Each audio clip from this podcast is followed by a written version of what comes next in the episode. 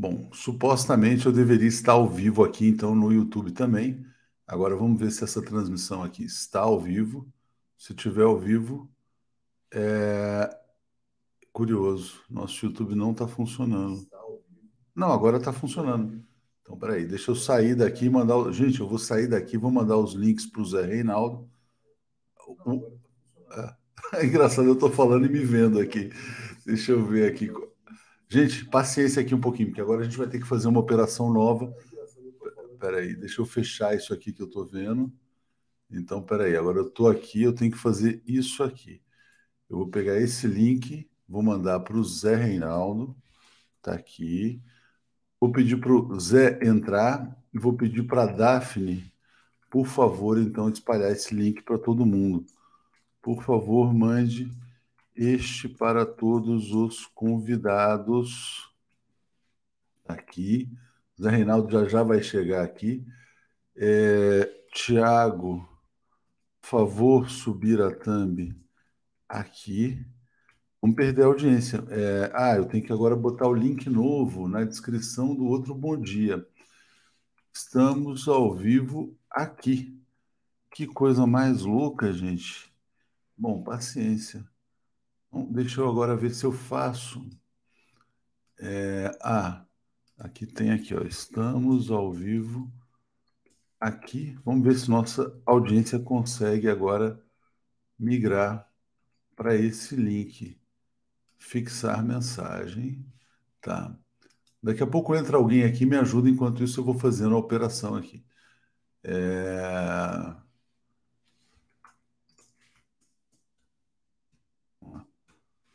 Muito estranho, muito estranho.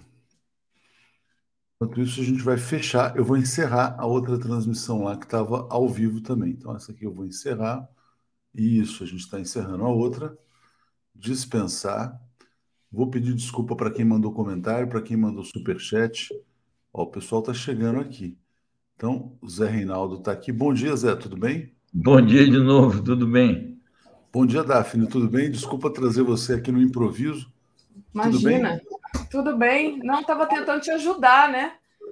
Então. Ah, olha tem... que louco, eu mandei, eu mandei esse link, agora está entrando um monte de. Na verdade, eu mandei o link do StreamYard na, na transmissão. Peço desculpas, peço, vou pedir para o pessoal sair. Agora tem um monte de telespectador querendo entrar aqui no estúdio. Dar um abraço para o Ricardo. pessoal. Foi mal, mandei o link errado. Hoje está dando tudo, tá tudo muito louco aqui. Daphne, Não, então eu vou pedir para. A gente vai conseguir Gente, olha, esse link aí, vocês têm que sair dele, senão vocês vão derrubar a transmissão da gente. É, exatamente. Bom, fiz besteira. Vai tocando aí com o Zé Reinaldo. Vou. Enquanto isso, a gente vai tocando e o pessoal está chegando para assistir aqui. Eu vou fechar outra transmissão. Beleza. Mas vai dar tudo certo. Vamos lá. Vai sim. Vai, por favor, Daphne, enquanto isso eu vou arrumando aqui, já já eu volto aqui. Perfeito, Zé. O, o, o Zé Reinaldo estava na parte das efemérides. Vamos lá, Zé, vamos tentar concentrar aqui. Vamos lá, vamos em frente. Bom, eu já homenageei aqui o Brizola, que é, faleceu no, nessa data, no ano de 2004, são 18 anos, já homenageei o aniversariante é, Machado de Assis, grande escritor brasileiro. Vamos tocar o noticiário internacional. É, tem muita gente entrando aqui no estúdio. É... é, não, mas tudo bem, paciência. Agora vamos tá tocando. Eu vou, eu vou pedir para as é, a gente, enquanto vocês vão tocando, eu vou ficar aqui uh, dentro do estúdio, mas invisível, e vou ter que tirar as pessoas que estão chegando aqui no estúdio, porque a gente mandou o link errado, né? Foi mal. Desculpa, vamos lá, gente. Bom, vamos tocar aí, Daphne. É...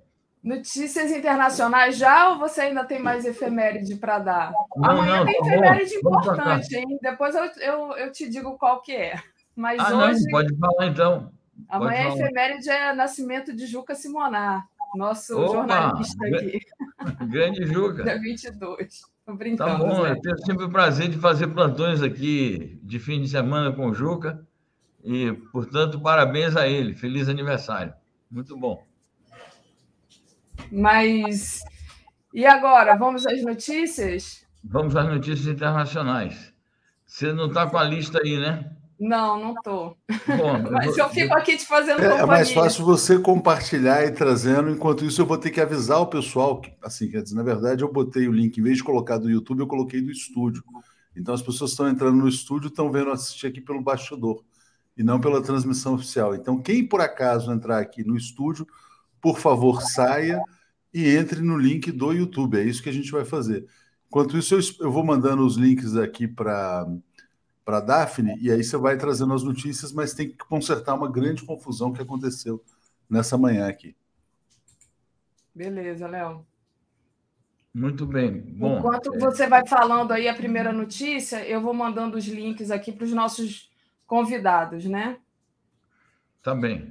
Bom, primeiramente eu queria destacar o noticiário latino-americano, ainda os ecos da eleição do Gustavo Petro na Colômbia. É, eu trago duas notícias importantes e contrastantes uma com a outra, é, mostrando muito bem a repercussão positiva, por um lado, da vitória do Gustavo Petro, e, por outro lado, o reacionarismo cada vez mais escancarado do ocupante do Palácio do Planalto.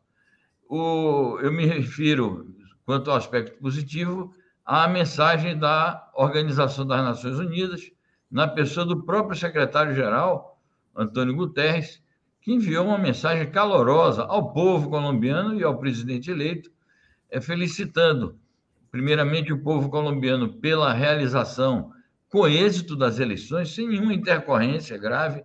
Os problemas que ocorreram são coisas é, de só menos importância, que estão sendo relatados é, nos informes das organizações internacionais que fizeram a observação é, do processo eleitoral, mas nenhum incidente grave, nenhuma irregularidade, nenhuma fraude. Então, é, o, o secretário-geral da ONU parabeniza o povo colombiano por este feito e, naturalmente, ele parabeniza o presidente eleito, Gustavo Petro, desejando que ele faça um governo de acordo com as aspirações do povo colombiano manifestadas nas urnas do último domingo. Então, isso por um lado. Por outro lado, é, nós registramos aqui a posição retrógrada do ocupante do Palácio do Planalto, que resolveu fazer uma provocação é, contra o Gustavo Petro e contra o presidente Lula, porque ele que fez uma crítica direta a uma menção do do vitorioso, do presidente da República eleito, no comício da vitória, em que ele se refere à necessidade de libertar os jovens que foram presos injustamente nas manifestações, nas grandes jornadas de lutas dos anos de 2019 e 2021, com a verdadeira rebelião popular. Muita gente foi morta, muita gente presa, sequestrada, torturada, e, portanto, a conclamação que fez o presidente eleito é uma conclamação que está de acordo com a, a, a, o seu caráter de um líder democrata. E o Bolsonaro, então, diz que faz uma comparação sobre uma declaração anterior do Lula sobre um outro assunto que não tem nada a ver exatamente com o que o Petro estava falando. Isso daí para encobrir o fato também de que ele não não felicitou, como é protocolar, como é uma conduta educada é, de qualquer chefe de Estado, é, transmitir saudações, felicitações é, na ocasião em que são é, líderes eleitos para ocupar a presidência da República de um país.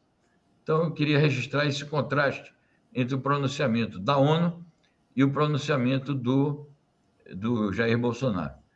Quero destacar ainda, no plano latino-americano, que o presidente do Equador, Guilherme Lasso, que é um presidente de direita, ele tinha decretado o estado de emergência em algumas regiões do país por conta de uma greve geral é, das populações indígenas. Na verdade, é uma rebelião também indígena popular.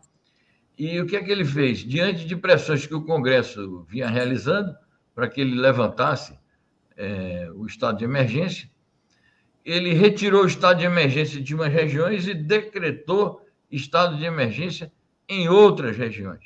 Então, é, a situação continua grave, de toda maneira, é um desafio às forças democráticas e populares.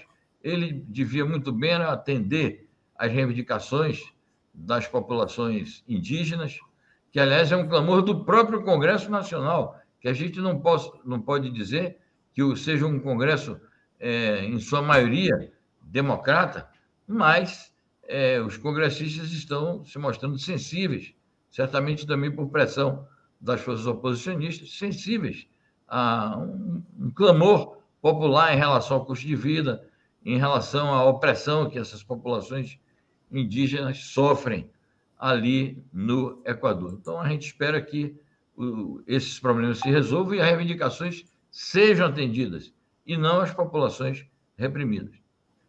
Eu tá queria ainda, é... Daphne, é, diga, diga, Daphne. Não, eu ia dizer que enquanto você falava, eu coloquei a matéria, né? Todas essas novidades, essas notícias que você está tratando aqui, estão na nossa home 247, aí você vai falando e eu vou colocando.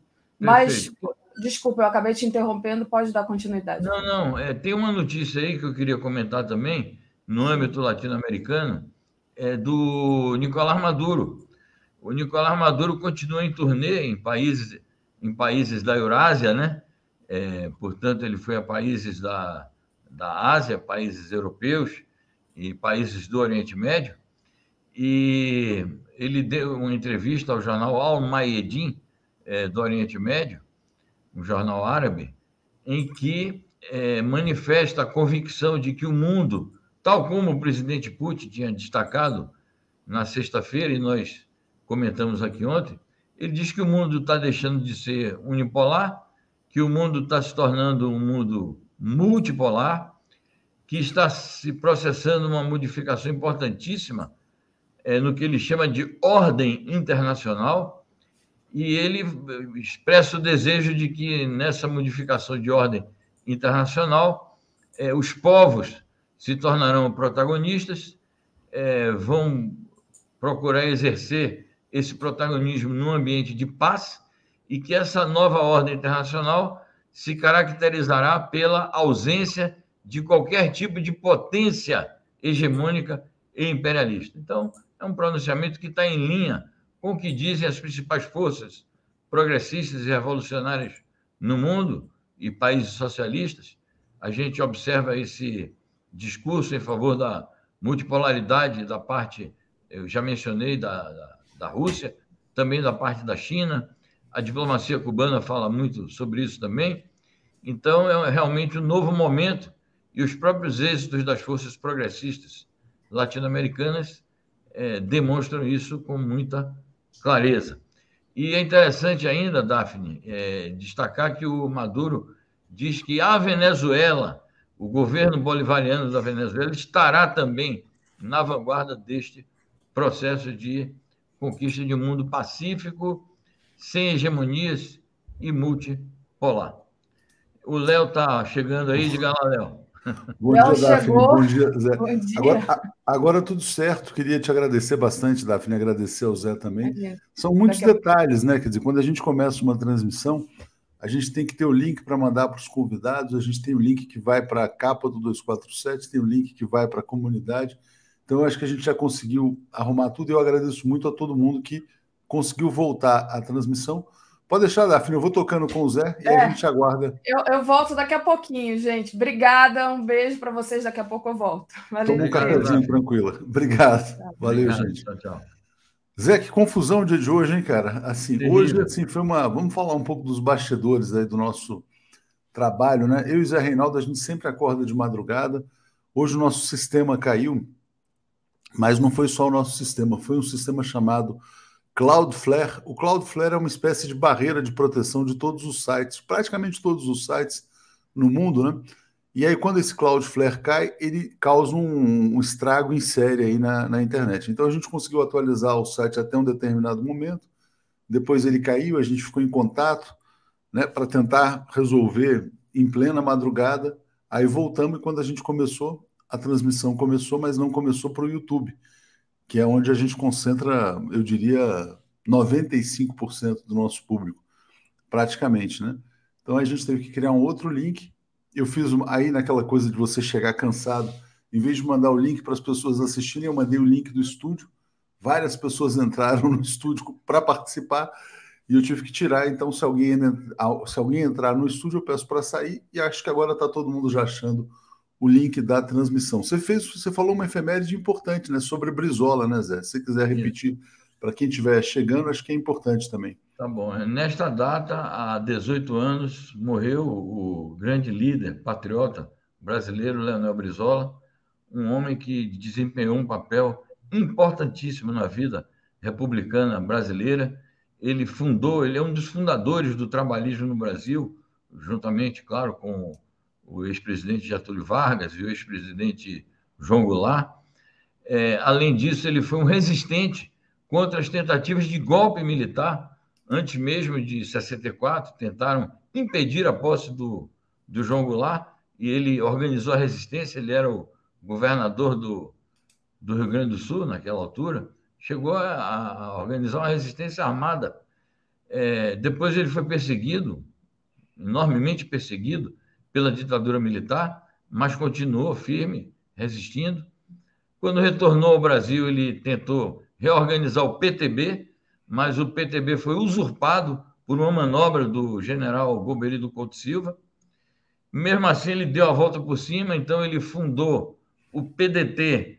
É, na verdade, era o verdadeiro PTB, que teve que assumir um, um novo nome, PDT, e desempenhou um papel importante como governador do Rio de Janeiro, como candidato a presidente da República, como depois aliado do Lula, como candidato a vice do Lula. Tiveram lá suas divergências também, o que é normal entre forças políticas é, aliadas, mas que cada um tem uma concepção própria.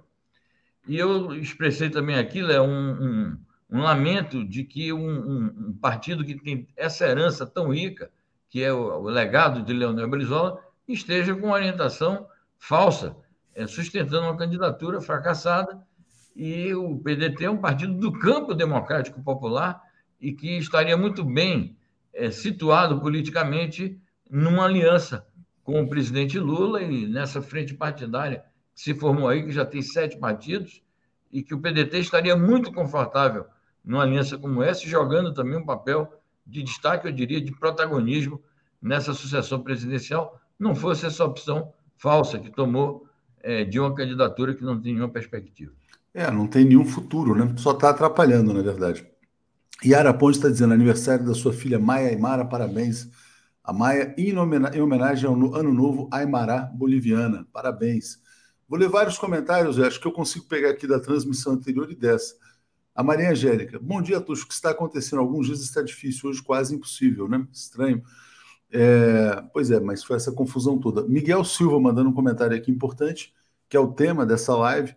Ministro da Justiça ameaça o TSE. Isso é fake news? Respeitem as instituições. O Xandão não vai gostar. Solidariedade ao PCO, está dizendo aqui. O Alexandre de Moraes ontem concedeu 24 horas para todas as redes bloquearem o PCO. Gravíssimo, né? Léo, o inepto não é presidente, vai ter decoro, baixo clero. Jairo Costa, salve a TV 247, já posso respirar. E Zenaide, gratidão 247, sem vocês não somos mais os mesmos. Zé, você estava falando com a Daphne dessa notícia aqui do Nicolás Maduro. Se eu não me engano, acho que você estava nela dizendo de uma nova ordem mundial. O Maduro, pelo que eu vejo, ele está ecoando o que disse Vladimir Putin em São Petersburgo sobre a nova ordem mundial. Então, é, acho que os dois estão bastante alinhados.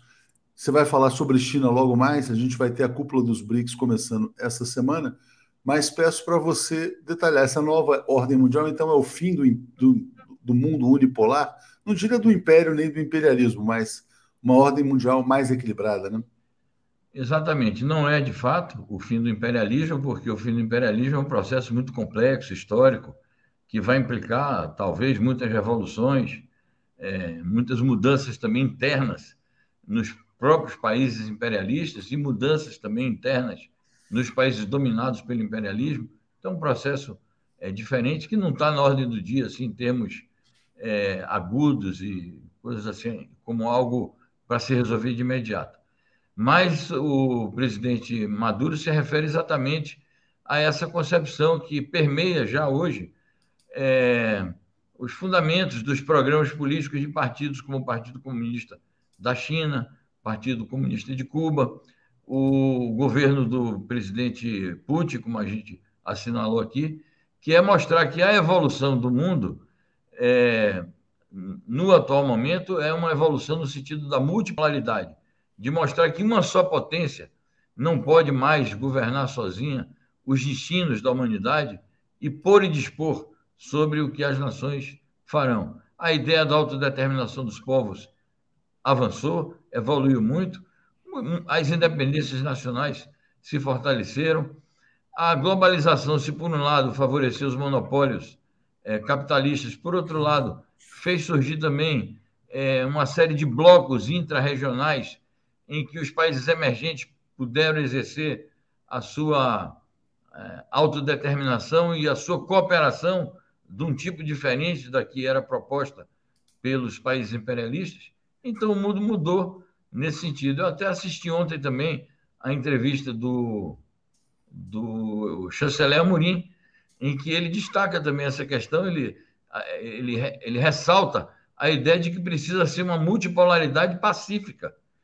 Eu acho que é exatamente isso que tem dito é, presidentes como o russo, é, Vladimir Putin, o chinês Xi Jinping, o cubano Dias-Canel, o Nicolás Maduro. E o Maduro propõe, inclusive, que nesse mundo multipolar, um país emergente como a Venezuela e que luta é, por um tipo peculiar de socialismo aqui na América Latina, é, que esse país também exerça protagonismo na conformação dessa assim chamada nova ordem mundial. Zé, o Cadu tá trolando a gente aqui, tá dizendo: admita que perdeu a hora, vá, põe a culpa no sistema, passamos anos lutando contra o sistema, e agora, se ele cai cinco minutos, todos reclamam, bem isso. Mas pior é que não, não perdi a hora, não. Foi, o, foi, não é que foi assim, a gente teve até a transmissão iniciada no Facebook, mas não no YouTube. Zé, vamos então falar sobre Israel, notícia importante, né? Renúncia, cai o governo israelense, caiu Naftali Bennett. É, não sei qual é o, vamos dizer assim, o motivo dessa crise então, passo para você nos explicar. É isso. O noticiário não é explícito, apenas o noticiário dá conta é, de, de, do crescimento de divergências entre os partidos membros da coalizão. O que é natural, neste caso particular, porque era uma, uma coalizão completamente é, esdrúxula, uma coalizão que é, procurou unir todas as forças de direita, de centro-direita, de centro e algumas de extrema-direita, vários tipos de nacionalismos, vários tipos de ortodoxia, é, contra uma só força política, que também é reacionária, que é do ex-ministro, ex-primeiro-ministro Netanyahu. Então, todos se uniram para derrubá-lo, mas não tinham uma unidade programática. Então, era realmente previsível que isso, em algum momento, não desse certo. Por que, que ele renunciou? Porque quando as contradições é, começaram a surgir, e alguns partidos, mesmo partidos pequenos, mas que naquele quadro ali cada voto contava muito, começaram a apontar é, defecções na coalizão, o Netanyahu percebeu e, e sinalizou que ele próprio iria propor uma moção de desconfiança é, ao governo do Naftali Bennett. Então, este aí se antecipou para evitar que a derrubada dele fosse pela via de uma moção de desconfiança liderada pelo é, Netanyahu, o que o fortaleceria muito. Contudo, contudo, é, ele vai aparecer com força, não tenha dúvida. O Netanyahu já anunciou que o Likud vai se colocar é, com a pretensão de liderar a, a, futura eleição, que eles vão ter que convocar aí é, para daqui a algumas semanas. Vai ser a quinta eleição geral parlamentar e para a escolha do primeiro-ministro no espaço de apenas três anos. O fundo da questão, Léo, é o seguinte: Israel é um país, apesar de que ele se vende para o mundo como democrático, ele é um país é, politicamente instável, é um sistema político muito defeituoso, muito problemático, e ele tem como pano de fundo é, a opressão nacional e o genocídio contra a população palestina. É um país belicista, um país anexionista, um país expansionista. Então é muito difícil adquirir estabilidade política interna. E é praticamente, né, é praticamente é impossível né, um, um governo progress, minimamente progressista conseguir formar uma maioria por lá sem concessões à extrema-direita. Né? Exato. E agora é o seguinte: estava em preparação uma viagem do, do Biden ao Oriente Médio e especificamente a Israel. E agora é, se fala do seguinte: intensificar ou agravar as tensões com o Irã e aumentar o combate ao, aos palestinos, especificamente em Gaza, e ao Líbano. E essas são palavras também do, do substituto interino, que é o ministro é, das Relações Exteriores, o Lápide. É, ele diz isso: não, nós vamos ter que ir para cima do Irã, é, do Líbano e dos palestinos em Gaza. Então, é a mesma orientação reacionária do, do Netanyahu. As, as coisas vão se agravar ali, eu acho, a partir dessa queda. Deixa eu só pedir um pouco de paciência aqui para o Paulo e para o Alex, porque a gente teve problemas aqui na largada, a gente vai atrasar um pouquinho, depois a gente estica um pouco mais também na chegada deles. Eu vou agora trazer todas as notícias sobre a guerra, vamos tentar dar uma concentrada aqui. Então vamos lá, o governo ucraniano diz que se prepara para a tempestade russa no leste, essa é uma das notícias de hoje. Né? É, tem duas notícias aqui sobre o porta-voz do Kremlin, que é o Dmitry Peskov, uma é a Rússia dizendo que pode agir contra a Lituânia se continuar o bloqueio ferroviário de Kaliningrado, e uma outra que pode ter repercussões gravíssimas, que é dizendo que militares estadunidenses capturados na Ucrânia poderão ser condenados à pena de morte. Então, Zé, te passo para fazer um resumo aí sobre a questão da guerra na Ucrânia, enquanto a gente vai tocando aqui. Perfeito. Bom, com relação à primeira notícia, é praticamente a continuidade do cenário que nós descrevemos nos últimos dias e ontem é, também falamos sobre isso, que é a continuidade dos combates ali na região do Donbass. É, esses combates se concentram na cidade de Severodonetsk é, e o Zelensky reafirmou mais uma vez no vídeo que ele transmitiu ontem à noite e que, portanto, é notícia desta madrugada na, nas agências internacionais, ele mais uma vez chamou atenção para o fato de que de, é, realmente está perdendo terreno, muito embora ele diga que vai continuar resistindo, e registrando as dificuldades crescentes para resistir aos ataques é, maciços das Forças Armadas russas. É um cenário que vai se agravando a cada dia. O que a gente lamenta é que tudo isso dificulta o processo de é, obtenção de cessar-fogo, porque os combates continuam, mas as negociações seguem suspensas desde 29 de março, já é, quase três meses. O segundo aspecto de Kaliningrado, Kaliningrado é uma região, é uma espécie de um enclave russo na Lituânia e fronteira com a Polônia. Por que, que é um enclave russo? Na verdade, era um enclave soviético quando a Lituânia pertencia à União Soviética. Quando a Lituânia se tornou independente, é, um país à parte, depois da extinção da União Soviética, Kaliningrado per, é, permaneceu como um, um, enclave russo ali, não era motivo de litígio, nem, nem era algo contestado, porque esse enclave existe ali é, como parte dos acordos é, das potências vitoriosas na Segunda Guerra Mundial. Agora, é um lugar nevrálgico, porque é o ponto é, de contato da Rússia com o Mar Báltico e é a fronteira russa, é, uma das fronteiras russas com a Lituânia e a principal fronteira russa com a Polônia. Então, um lugar tenso. E o que acontece agora é que a Lituânia resolveu bloquear é, a, passagem, os caminhos ferroviários é, ali de Kaliningrado, isso vai prejudicar a Rússia, e a Rússia está ameaçando, dizendo que pode usar a força. O problema é que a Lituânia hoje é um país membro da União Europeia e da OTAN, então não é simples para a Rússia atacar a Lituânia militarmente, porque isso poderia ser considerado um ataque à OTAN e, portanto, envolver a OTAN diretamente em confrontações militares com a Rússia. E levar em conta que a Polônia também é parte interessada nisso, porque é uma aliada de primeira hora. Aliada em termos, porque, na verdade, a Polônia cobiça o território da Ucrânia também, mas ela diz que é amiga da Ucrânia, que está apoiando a Ucrânia contra os russos. E quanto à prisão desses americanos, já foram presos dois dois. Eles dizem que são soldados, mas não são soldados, são mercenários. Dois mercenários britânicos, que também estão sendo condenados à morte. É, a notícia dá conta de que dois americanos já morreram em combate durante essa guerra, são também, eram também mercenários, e agora apareceu esse problema de dois americanos que estão capturados, são prisioneiros, e eles não estão protegidos pelas convenções de guerra, porque a, as convenções de guerra protegem soldados regulares, uniformizados, presos em combate. Os presos em combate, como membros de um exército regular, são protegidos por legislação internacional consensuada por todos os países, por tratados. Não é o caso de mercenários. Isso pode gerar uma crise também a mais de relacionamento entre a Rússia e os Estados Unidos. Vou ler o comentário do Jairo Zé dizendo assim: seria bom Putin trocar os militares americanos presos na guerra com a OTAN-Ucrânia pela liberdade do Julian Assange. Está dando aqui uma sugestão.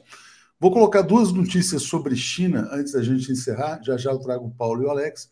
A gente vai esticar um pouquinho mais depois, porque a gente teve problemas no começo da transmissão aqui. Então vamos lá. Documento da chancelaria chinesa revela a verdadeira face dos Estados Unidos como império das mentiras. Aliás, expressão usada pelo Pepe Escobar, que vai estar aqui nessa semana. E também uma outra notícia dos embaixadores se reunindo em Pequim para discutir recuperação global. Lembrando que essa semana tem reunião dos BRICS também na China. Diga, Zé. Perfeito. Sobre a primeira notícia, um comentário importante que saiu na mídia chinesa é, e que se refere ao seguinte: o Antônio Blink fez uma palestra recentemente é, declarando o seguinte, uma linguagem muito próxima do, do antigo secretário de Estado dos Estados Unidos, dizendo o seguinte: a China é uma ameaça para o mundo. E a China é uma ameaça para o mundo e para os interesses nacionais estadunidenses, e precisa, por isso, ser combatida. E acrescenta: a China é, é uma ameaça à ordem é, internacional, porque ela não respeita o direito internacional.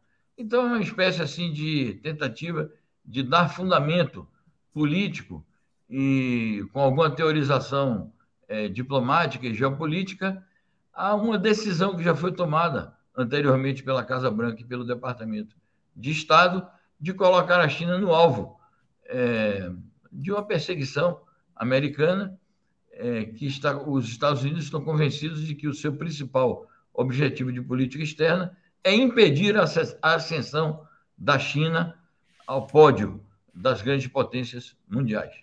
A China diz que isso para ela é um objetivo irrenunciável, porque isso corresponde aos interesses e aos direitos inalienáveis de desenvolvimento nacional do povo chinês.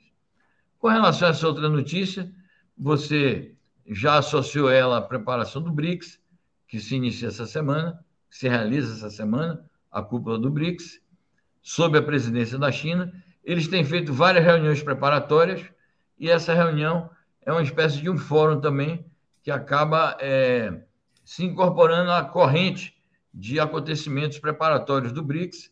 A discussão fundamental ali é como desenvolver a cooperação internacional visando a é, recuperação da economia mundial. A economia que está em crise em toda parte por conta da Covid e por conta das contradições do sistema capitalista e por conta, naturalmente, dos conflitos internacionais.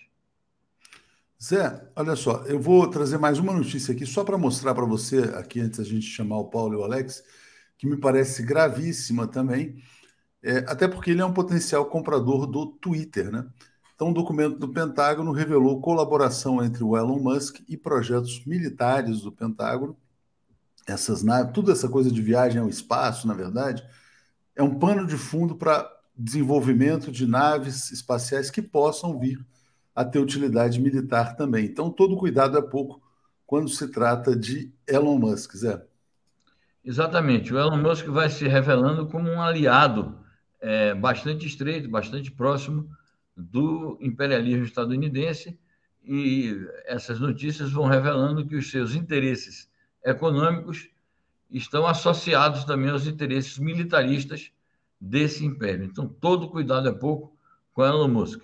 Não podemos nos esquecer que ele esteve recentemente aqui no Brasil, encontrou-se com um ocupante do Palácio do Planalto, que se deslocou de Brasília para encontrar com um cara aqui no interior de São Paulo, e recentemente circulou a notícia de que ele manifestou o interesse em operar na base de lançamento de foguetes em Alcântara, que foi doada de presente pelo Bolsonaro ao ao Donald Trump. Nunca me esqueço que na primeira viagem que o Bolsonaro fez, dois meses após a sua posse, aos Estados Unidos, ele disse: Eu vou levar para o Trump aqui um presente, que é a regulamentação que eu vou mandar para o Congresso, aprovando o uso da base de Alcântara, e assim foi feito. Ele entregou o documento ao Trump.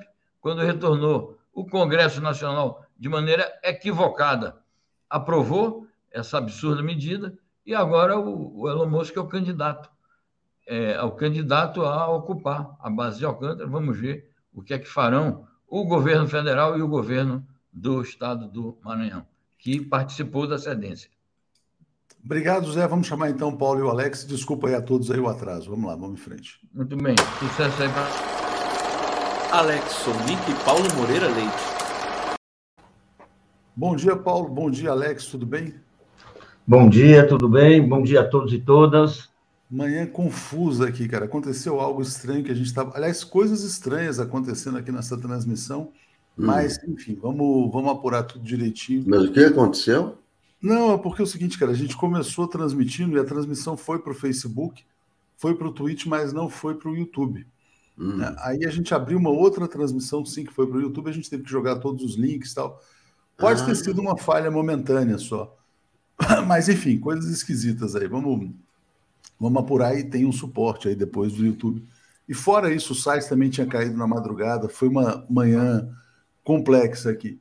Vamos lá, vou ler vários comentários antes de passar para vocês, né, porque tem ainda comentários sobre a questão internacional. O Ronaldo diz: pode parecer uma futilidade, mas em seriados e filmes estadunidenses os personagens trocaram a comida chinesa pela tailandesa. É curioso.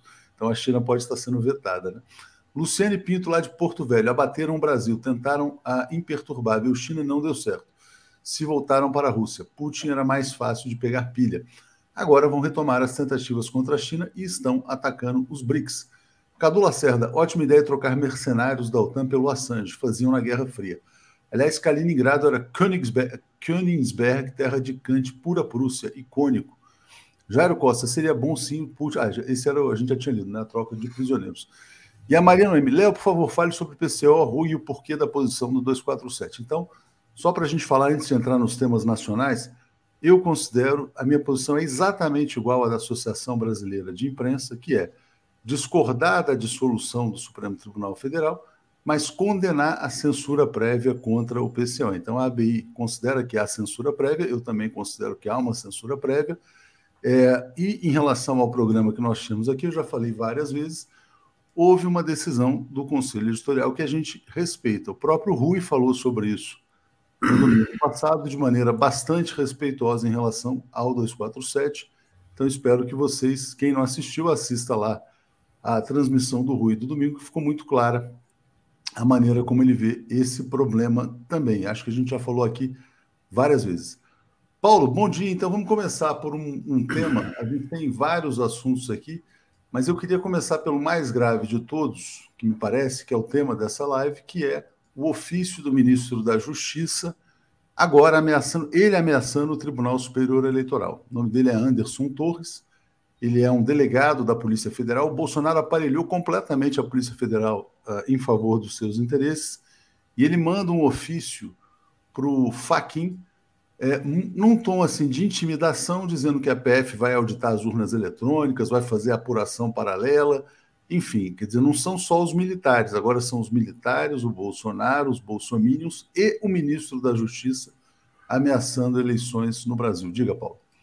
Pois é, inacreditável. Quando eu vi essa notícia, realmente uh, parecia assim, ontem, né? Nós celebramos a atitude firme uh, do Faquin contra o diante da, da, da insistência, da impertinência, vamos falar a verdade, do, do ministro da Defesa, mas agora nós temos o ministro da Justiça. Ou seja, é um cerco.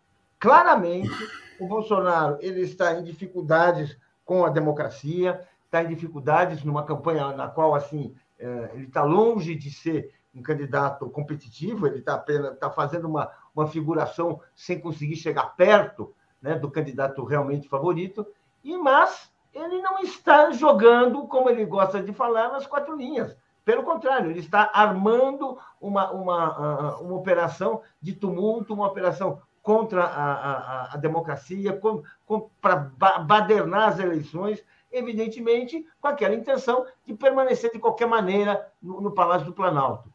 Ontem, além desse caso que nós tivemos, eh, eh, desse caso do, do, do, do diretor da, da Polícia Federal, ontem o Bolsonaro fez uma live na qual ele cobrava, eu não sei se vocês viram isso, a, a, a gravidade, ele cobrava um acordo que ele havia feito a três, ele, o Temer e o Alexandre de Moraes, ele cobrava o cumprimento desse acordo, que, é, que envolvia retirar documentos, ou seja, está uma coisa assim, claramente é um ambiente de crise, de crise, ambiente. Eh, esse acordo não é ilegal, ninguém podia ter feito esse acordo. Ou seja, um ambiente de crise, um ambiente de. Gente, é um ambiente de instabilidade institucional, de risco, em que, eh, vamos falar assim, com, com, palavras brandas, mas evidentemente é um ambiente que, que é, antecede né, aquelas, tragé aquelas tragédias institucionais que o país conhece muito bem.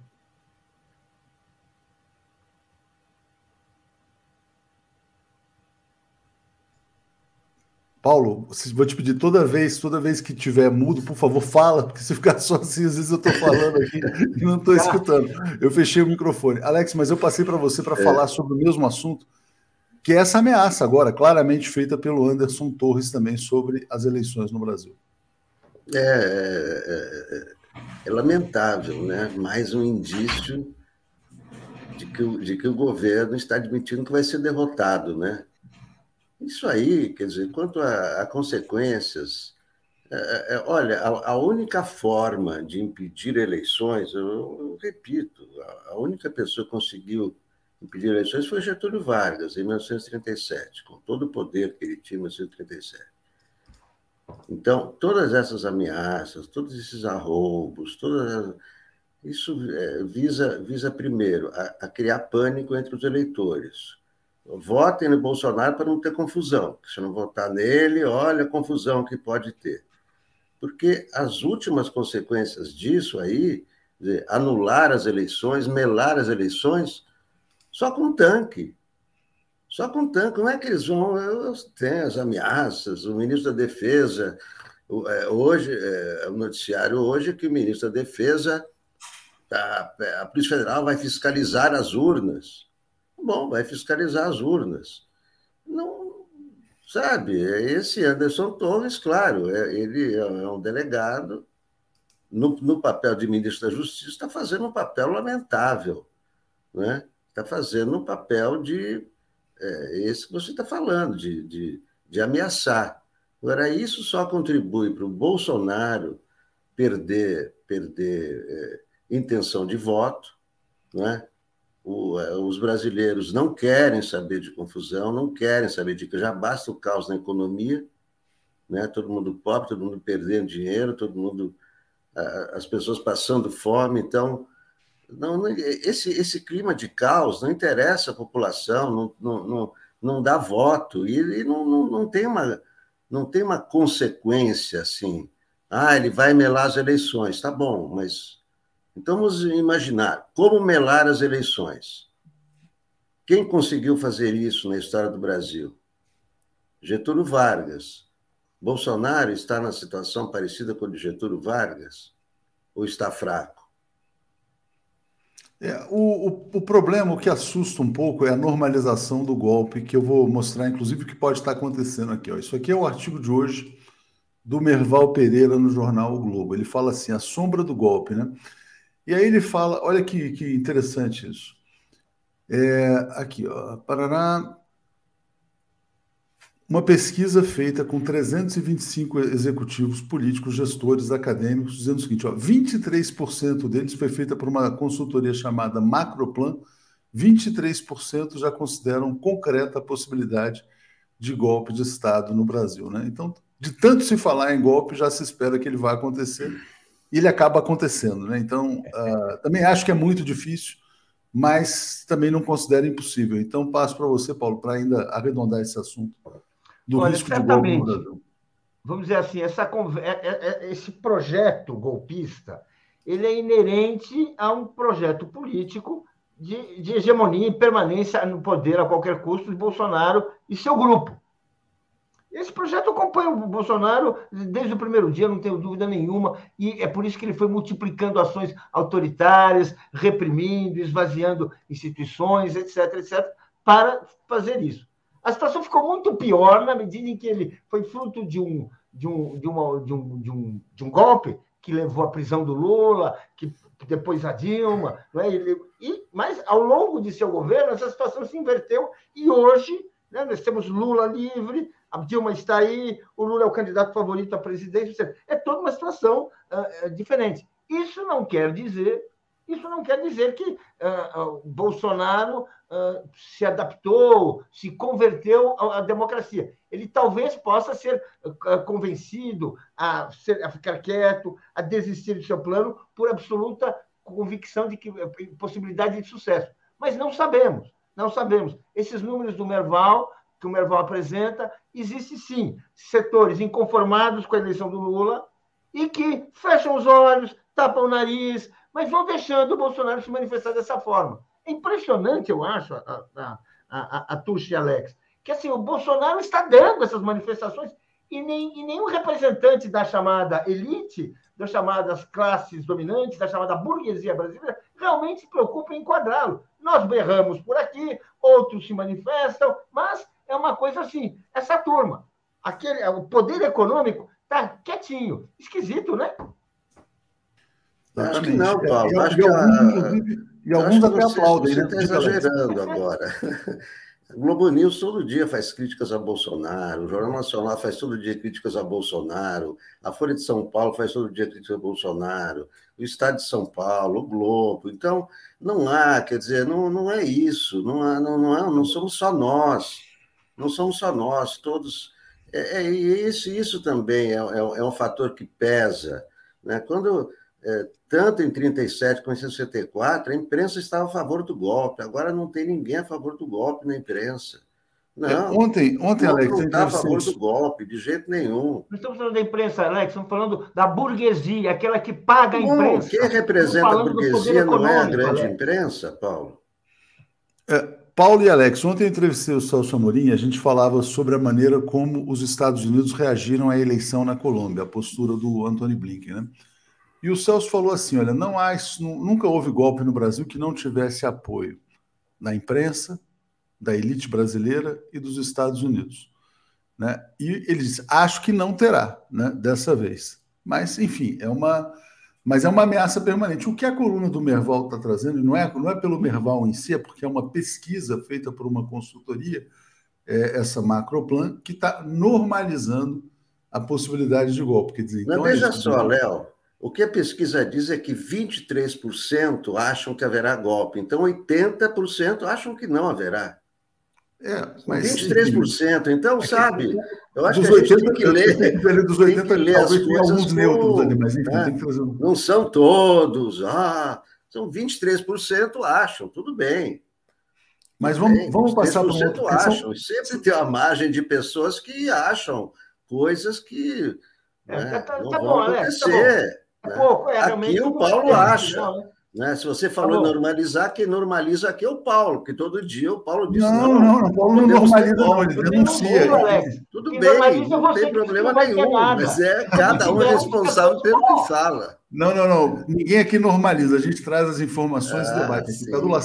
Deixa eu trazer o tema da Petrobras, o Cadu Lacerda está dizendo: 64, classe média, elites, império, imprensa, igrejas, uma enorme parte da sociedade apoiava. Bozo não reúne essa massa de Apoio, concordo com ele. E o Paulo Antônio dizendo: a mentira é o medo, a mentira e o medo geram ódio e pânico. Vamos ter prudência, calma e inteligência tática. Vai ter eleição e Lula tomará posse. Uma coisa que é fato que é o seguinte: a vitória do Gustavo Petro na Colômbia favorece um clima mais democrático aqui na América do Sul, até pelas reações. Então, isso foi uma ótima notícia. E o Bolsonaro segue atacando o Gustavo Petro, atacou na noite de ontem também, mais uma vez, até agora ele não foi felicitado pelo desgoverno brasileiro. Né? Falando em desgoverno, Alex, vamos trazer esse tema aqui da Petrobras. O Arthur Lira queria derrubar o presidente da Petrobras, derrubou objetivamente. O Bolsonaro, ontem à noite, voltou a defender a CPI da Petrobras. E o Lira está defendendo mudar a lei das estatais por medida provisória. Então, passo para você fazer um balanço sobre a questão da Petrobras. Na sequência, o Paulo. Diga, Alex. Impressionante o Lira agindo como jagunço, né? Fico impressionado com as atitudes do, do Lira. Agora você vê, o presidente renunciou, né, o Coelho, porque estava praticamente sendo ameaçado de, de tudo, né? Então, renunciou o, o Coelho, mas o, o novo não pode ser nomeado.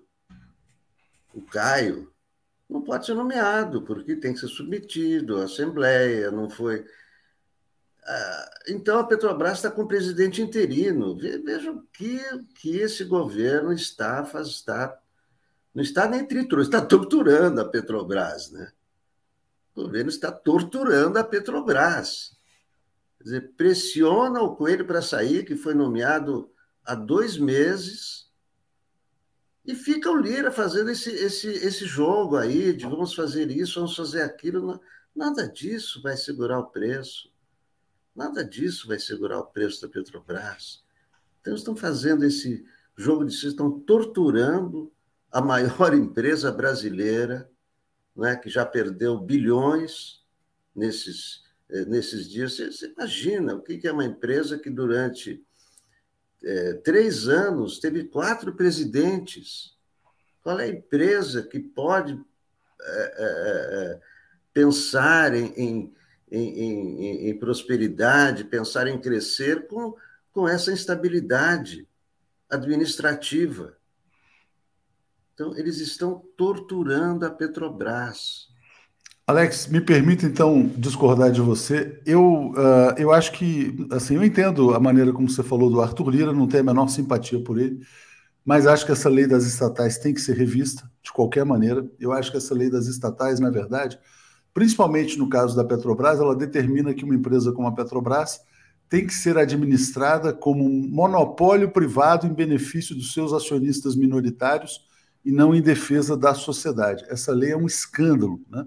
Ela foi uh, imposta depois do golpe de Estado, exatamente com a finalidade de capturar e sequestrar a Petrobras. Então, a, não é. Eu discordo da ideia de que a Petrobras esteja sendo torturada. Eu acho que os minoritários da Petrobras tomaram conta da Petrobras e torturam a população brasileira. Agora, a maneira como isso está acontecendo é caótica, né? porque, na verdade, o que o Lira está quase querendo dizer é: olha, a Dilma tinha razão, a política de preços correta era do governo Dilma, havia um maior equilíbrio, os choques eram amortecidos, não havia essa lei das estatais, né? É, mas ele não pode falar volta Dilma. Né? Então ele tem que agora chamar a reunião de emergência, porque eles estão perdendo as eleições. Mas acho que a Petrobras, pós-golpe, foi sequestrada pelos minoritários para torturar os brasileiros. Mas, Paulo, vamos lá, passo para você falar sobre Petrobras também, que viveu ontem um dia bastante agitado. Olha, o que eu acho é que o Lira, o Bolsonaro, estão cumprindo seu destino. Seu destino é destruir a Petrobras enquanto empresa pública. É eliminar qualquer possibilidade da Petrobras cumprir aquilo, a sua destinação histórica, política, na fundação nos, em 1954, 1950, certo? Uma lei assinada por Getúlio Vargas, na qual a Petrobras tem um papel essencial de alimentar, orientar e ser das referências para o nosso desenvolvimento. E cumpriu esse papel. E é esse papel que o bolsonarismo e que o Arthur Lira e todos os seus sócios querem destruir. Essa missão histórica, e eles estão correndo, por quê? Porque existe uma questão ali. É, é, eles podem perder a eleição, pode não impedir, pode, pode, Lula pode tomar posse, pode acontecer muita coisa, e aí? E Lula pode reconstruir a Petrobras. Eu acho que essa é a grande questão. Eles estão correndo, correndo de qualquer maneira, improvisada. É nesse sentido que eles queriam fazer a CPI, que ninguém sabe se vai sair ou não. Tudo com essa mesma meta: a, a destruir a Petrobras enquanto empresa pública, avançar na privatização, diminuir e neutralizar qualquer instrumento de defesa da Petrobras. E querem colocar, veja só, o absurdo, esse candidato à presidência da Petrobras, o cara não tem qualificações mínimas para ser presidente. Porque uma empresa do porte da Petrobras, com a história da Petrobras, com aquilo que ela custou ao povo brasileiro, você não pode entregar para o primeiro aventureiro. Esse sujeito não tem, não tem conhecimento técnico para ser presidente da Petrobras, não tem estofo político, não tem. Mas é o que, que ele quer fazer? Qual, qual, é o papel dele lá? Ajudar a destruir e aí cavando a sepultura. E mesmo, e mesmo setores da, da empresa, uh, acionistas que, que não tem nada a ver com a esquerda, mas que compreendem a importância da Petrobras, estão resistindo, porque não dá. Então, existe o risco, que vai ser um vexame histórico, de um indicado do governo não ser aprovado. É, é um risco que não é fácil, não pode. Mas hoje ninguém consegue garantir que esse cidadão desqualificado para o cargo está ah, certo que ele vai se tornar presidente, como sempre aconteceu na história da Petrobras, a indicação da presidência da República era, era certeza da posse. O que fica claro, de qualquer maneira, é que o Brasil está completamente desgovernado, que eles não sabem o que fazer né, para segurar os preços dos combustíveis e a gente também, ah, na verdade, e eles também são alvo de uma pressão constante dos meios de comunicação para manter a política de preços anterior. Tem muitas notícias aqui, só para a gente trazer para o pessoal. Uma das ideias em discussão é a alta de impostos sobre as petroleiras, sobre as exportações. Quem está se opondo a isso é o Paulo Guedes, e isso talvez seja uma medida correta também, que na verdade seria uma maneira de taxar é, os lucros extraordinários da Petrobras. O Caí está dizendo: Lula vai reestatizar a a BR distribuidora? Deveria, mas olha que interessante, aí vou passar para vocês aqui já já. Hoje, às 10 horas, vai ser divulgado o programa da chapa Lula-Alckmin. É um programa eh, que toca na questão da Petrobras, mas de uma maneira um pouco oblíqua ali, quer dizer, não vai diretamente no ponto, mas diz o que tem que ser dito. Eles estão dizendo assim: ó, a Petrobras terá seu plano estratégico de investimentos orientados para a segurança energética, a autossuficiência nacional em petróleo e derivados a garantia do abastecimento de combustíveis no país. Por que, que o Lula fala tanto que os preços dos combustíveis no Brasil serão em real e não mais dolarizados?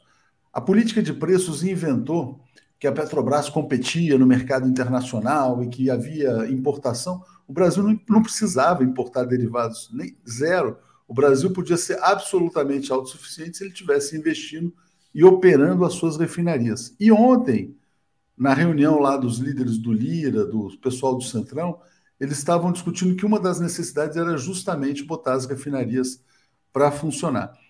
Então, Alex, é, o tema da Petrobras está no, no, no, plano de governo do Lula, nessa linha de buscar a autossuficiência brasileira e de ter a Petrobras voltada para o abastecimento interno, como sempre foi até 2016, quando chega o Michel Temer e muda, né? O Michel Temer e o Pedro Parente.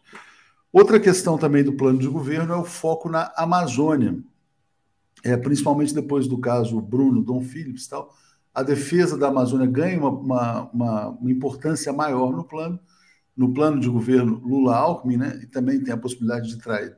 Fala-se muito na transição energética para uma energia limpa no futuro, mas acho que também uma postura assim mais enfática na defesa das fronteiras, das terras indígenas, etc. E aí digo isso para passar para você, para a gente falar sobre os furos na investigação do Bruno e Dom Phillips, né, que são muito grandes. Então, passo para você trazer as novidades aí, Alex, por favor. Não, é, é de novo, é, o, o Amarildo, né, que é o principal acusado, mudou a versão, né, e tudo em segundo a Polícia Federal, mudou, mudou a versão dele, é, que não foi ele que matou, mas ele é, incinerou, ele é, retalhou. É, essa, essa investigação está muito confusa.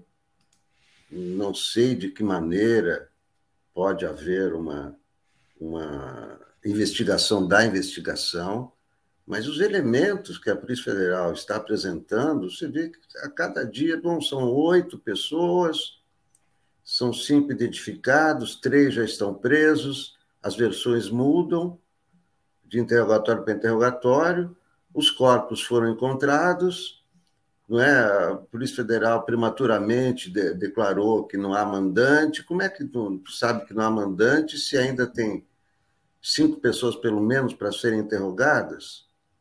Né? Por que, que a Polícia Federal não, não investiga o, o, o, garimpo ilegal, o garimpo de ouro?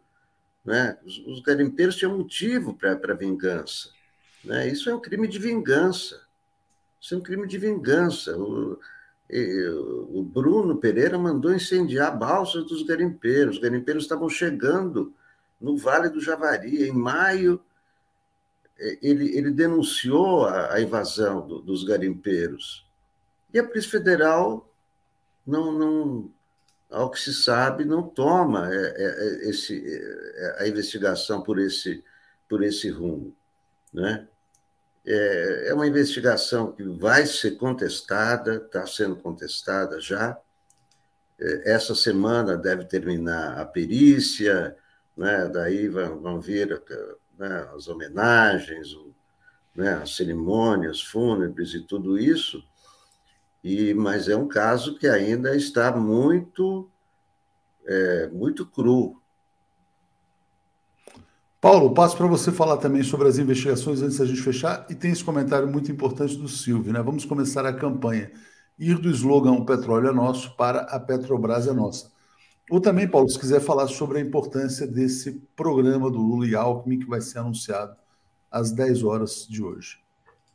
Olha, vamos falar um pouco. Acho que tudo é importante. Esse programa do Lula Alckmin, com certeza, vamos ler, vamos debater.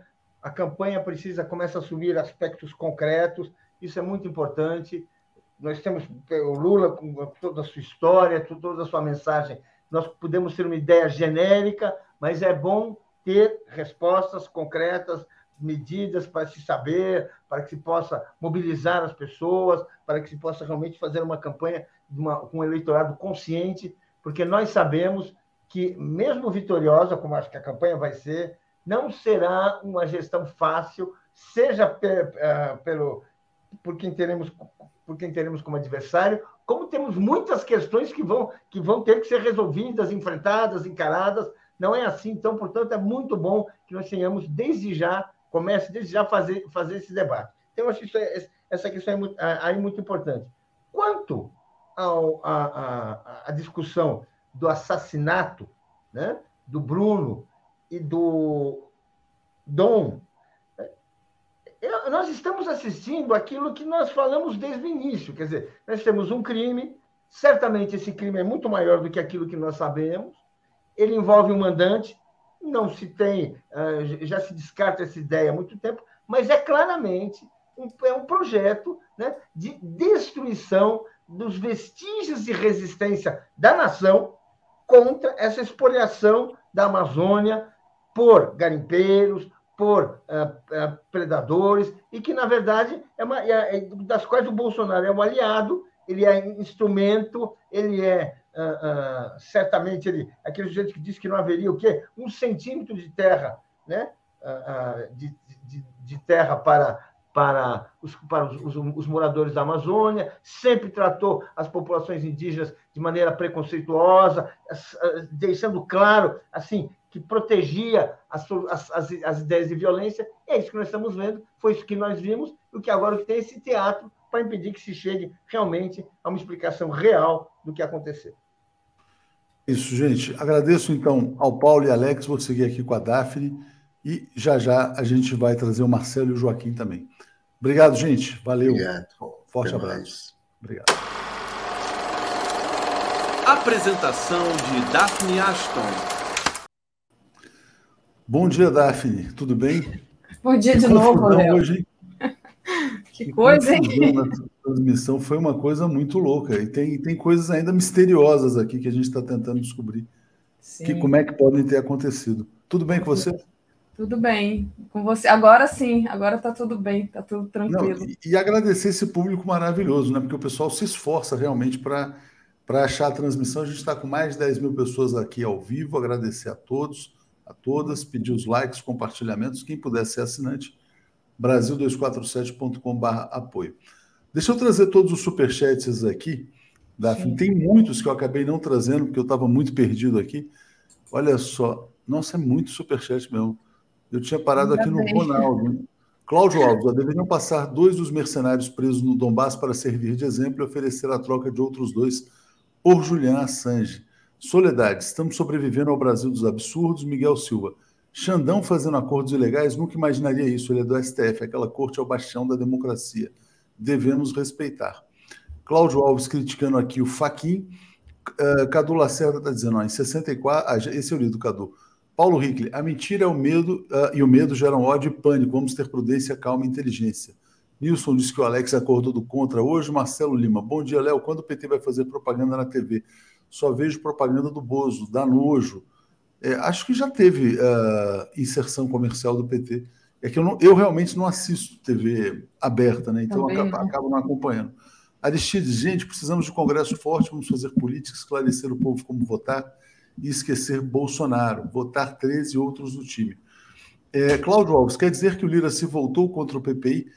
Ele está quase lá, Cláudio. Ele ainda não está declarando que ele se voltou contra o PPI, mas está chegando. Nilson Abreu, Auler tem razão. Vila Cruzeiro, Genivaldo, Bruno e Dom estão passando. O Auler já, já, já vai entrar aqui. Leônidas Miranda, para o Bolsonaro não existe outra opção senão a do golpe, então não podemos normalizar o golpe. Temos que estar sempre em alerta. Aliás, isso foi o que o Fernando Horta falou semana passada, e eu vou estar hoje mais uma vez com o Fernando. Clemson dizendo, o PIG sendo o PIG de sempre, apoiam disfarçadamente o golpe e a continuidade do atual governo em oposição ao Lula diante de um legislativo acovardado e cooptado o Silvio defendendo essa campanha, né? A Petrobras é nossa. E, Cláudio, tem que haver pesada tributação das exportações de commodities. Acho que essa pode ser criada por decreto, sem votação no Congresso. Essa é uma saída importante mesmo. Luiz Rusenck, reestatizar as refinarias, reestatizar a distribuição de gás e reestatizar a distribuição da gasolina, investir na, na produção dos derivados de petróleo. Concordo com tudo que o Luiz está dizendo. Agora, os interesses dos que se apoderaram desses ativos são gigantescos, né? Tem oligarcas aí ganhando muito dinheiro em todos esses setores. Paulo Rickley está dizendo: a questão amazônica será o maior desafio do próximo governo, é o mais complexo, mais violento e mais urgente. Vamos trazer o Marcelo, Daphne, que a gente está bem atrasado hoje. Estamos puxando aqui o nosso querido Marcelo. Bom dia, Marcelo. Bom bem? dia, Léo. Léo, deixa eu só te falar uma coisa. Você estava agradecendo esse público aí. Você sabe que uma das coisas que eu mais admiro quando eu faço essas minhas incursões pelo Brasil adentro, é a receptividade que a gente tem nos mais longínquos lugares. Em Ubaúba, várias pessoas vieram cumprimentar o 247 e agradecer a nossa presença lá no sul de Sergipe. Em Aracaju, eu fui comprar uma camisa, porque tem umas, uma espécie de bata que eu adoro, que é feita de algodão, que só vende no Nordeste e eu sempre vou nos mercados municipais que lá tem. Fui parado por vendedores do mercado municipal de Aracaju. Diz assim: eu assisto você no 247, eu adoro o 247.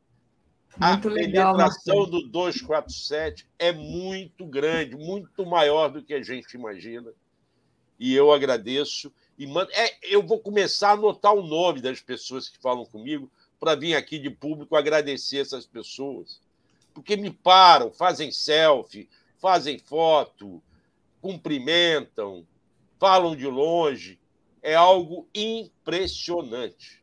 Ô, Marcelo, mas você está famoso. Eu fui ao não. cinema e você estava lá na telona. Você sabe ah, disso, né? Eu? eu não, não sei disso não. Foi, eu assisti Qual? o filme da Maria Augusta, o, o... Eu não vi ainda. Apare... Aparece secreto. Lá e você aparece no filme.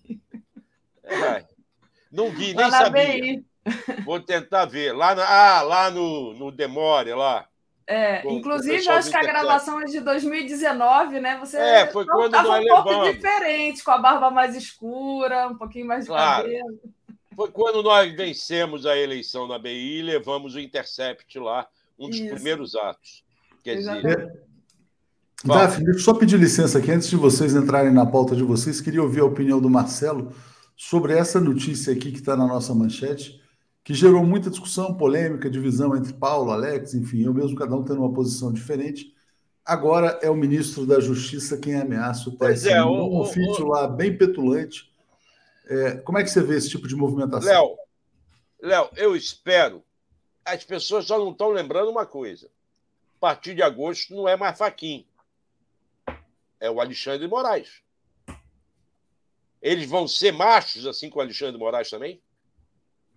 E o Alexandre Moraes, que está sendo macho com o PCO, eu acho que até exageradamente, e vou repetir o que você falou, que a minha posição é igual a sua, igual a da BI.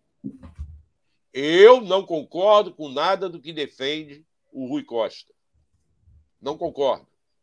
Não acho que tem que substituir o Supremo Tribunal Federal existente atualmente por um tribunal constitucional, como ele defende, com os ministros eleitos pelo voto. Não acho isso. Acho que isso não passa.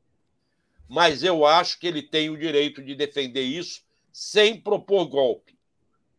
Não é golpe, não é a mesma posição dos bolsonaristas, que esses sim querem empichar os ministros que são contra eles, fechar o Supremo como está. Com cabo, dois soldados, seja lá com que for. Agora, Alexandre de Moraes, que está sendo mais macho do que deveria com o PCO, vai conviver com essas ameaças desse delegadozinho, que não é um João, era um João Ninguém, virou ministro da Justiça por conta do bolsonarismo? Vai conviver com essa virulência desse Paulo Sérgio, general, que acha que por ser general ele pode dar as cartas? Ele tem que lembrar o que o Faquin falou. Processo eleitoral é comandado pelas forças desarmadas, pela sociedade, pelas entidades. O fato dele ter sido chamado com outras entidades para participar do processo foi uma abertura que está se mostrando errada, mas foi feito. Agora, ele achar que, por ser general, vai ter direito a ter reunião sozinho com o TSE, longe das demais instituições, por que, que o generalzinho que ele representa ele ontem lá ficou calado e com a câmera fechada durante toda a reunião? Por que, que não veio debater? Os milicos não gostam de debater, é isso? Não gostam de conversar com outras entidades? Então, na verdade, estão tentando armar. Concordo com todo mundo que diz que estão tentando armar um golpe. Mas eu, Marcelo Auler, com a visão que estou tendo e pode estar errada, não vejo chances de um golpe. Marcelo, é, é, eu, vou, eu, vou, ler o comentário aqui da. Esse, esse, não entendi esse poderia ser uma mulher. Não, não, não. É, é, porque também me incomodou quando você falou assim, quer dizer, é, não, não é uma crítica macho. pessoal, não, é só uma crítica semântica, que quando você falou, ah, não, o cara está sendo muito macho, né? Eu acho que a palavra macho não é aplicável, né? Perdão, desculpe. É só desculpe, isso, acho que é isso. Poderia ser uma mulher também, quer dizer, poderia ser uma é, ministra. Poderia ser, mas poderia. Eu estou falando isso porque associa-se o, o, É, associa-se o macho ao cara que vai lá, aprende da porrada. Tal, exatamente. Por que, que você dá o Xandão? Já chama de Xandão? Estão chamando de Xandão por quê? Não é porque ele é o cara muito carinhoso, porque ele é meio brabo mesmo. Agora, é, o que eu estou achando é que nós temos que dar a resposta. Qual é a resposta? Primeiro turno. Avassalador no primeiro turno. Não dá chances dele discutir.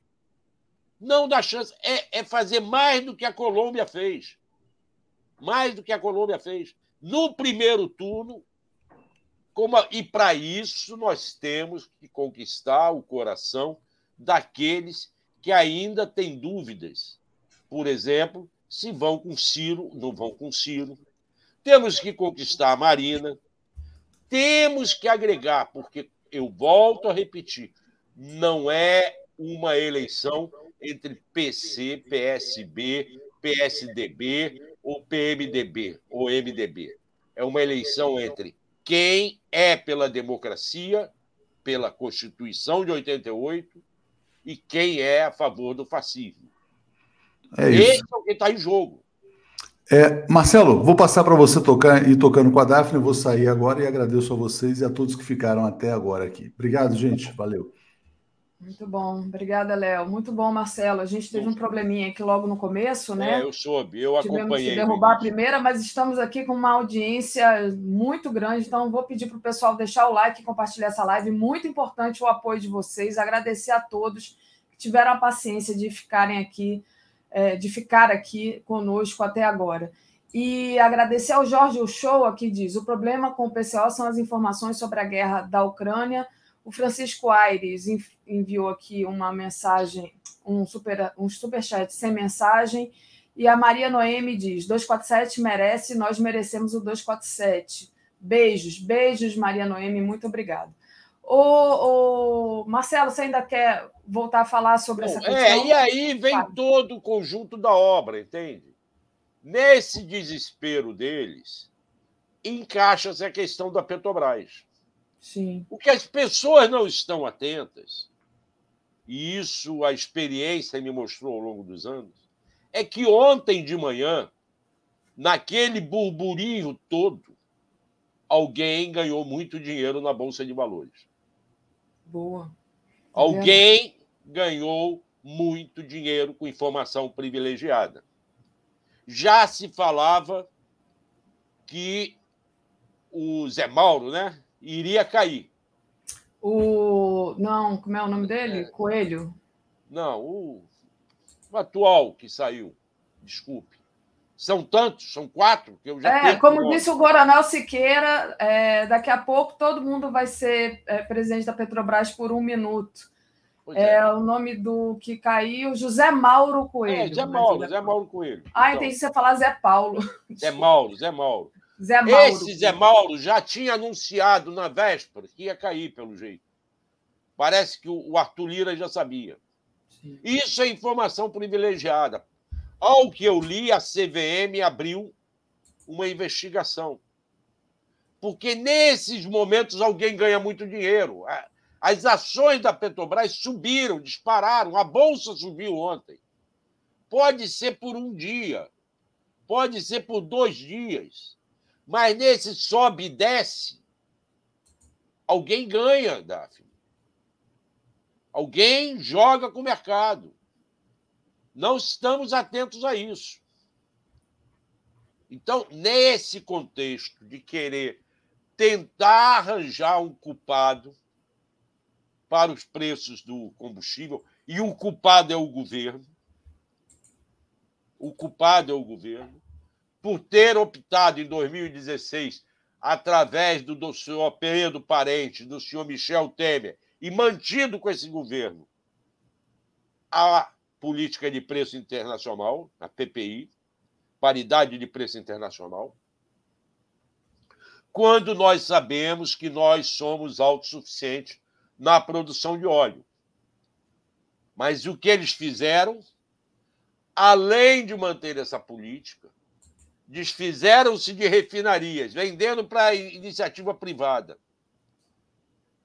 Olha, as refinarias são distantes uma das outras. Elas não concorrem entre si.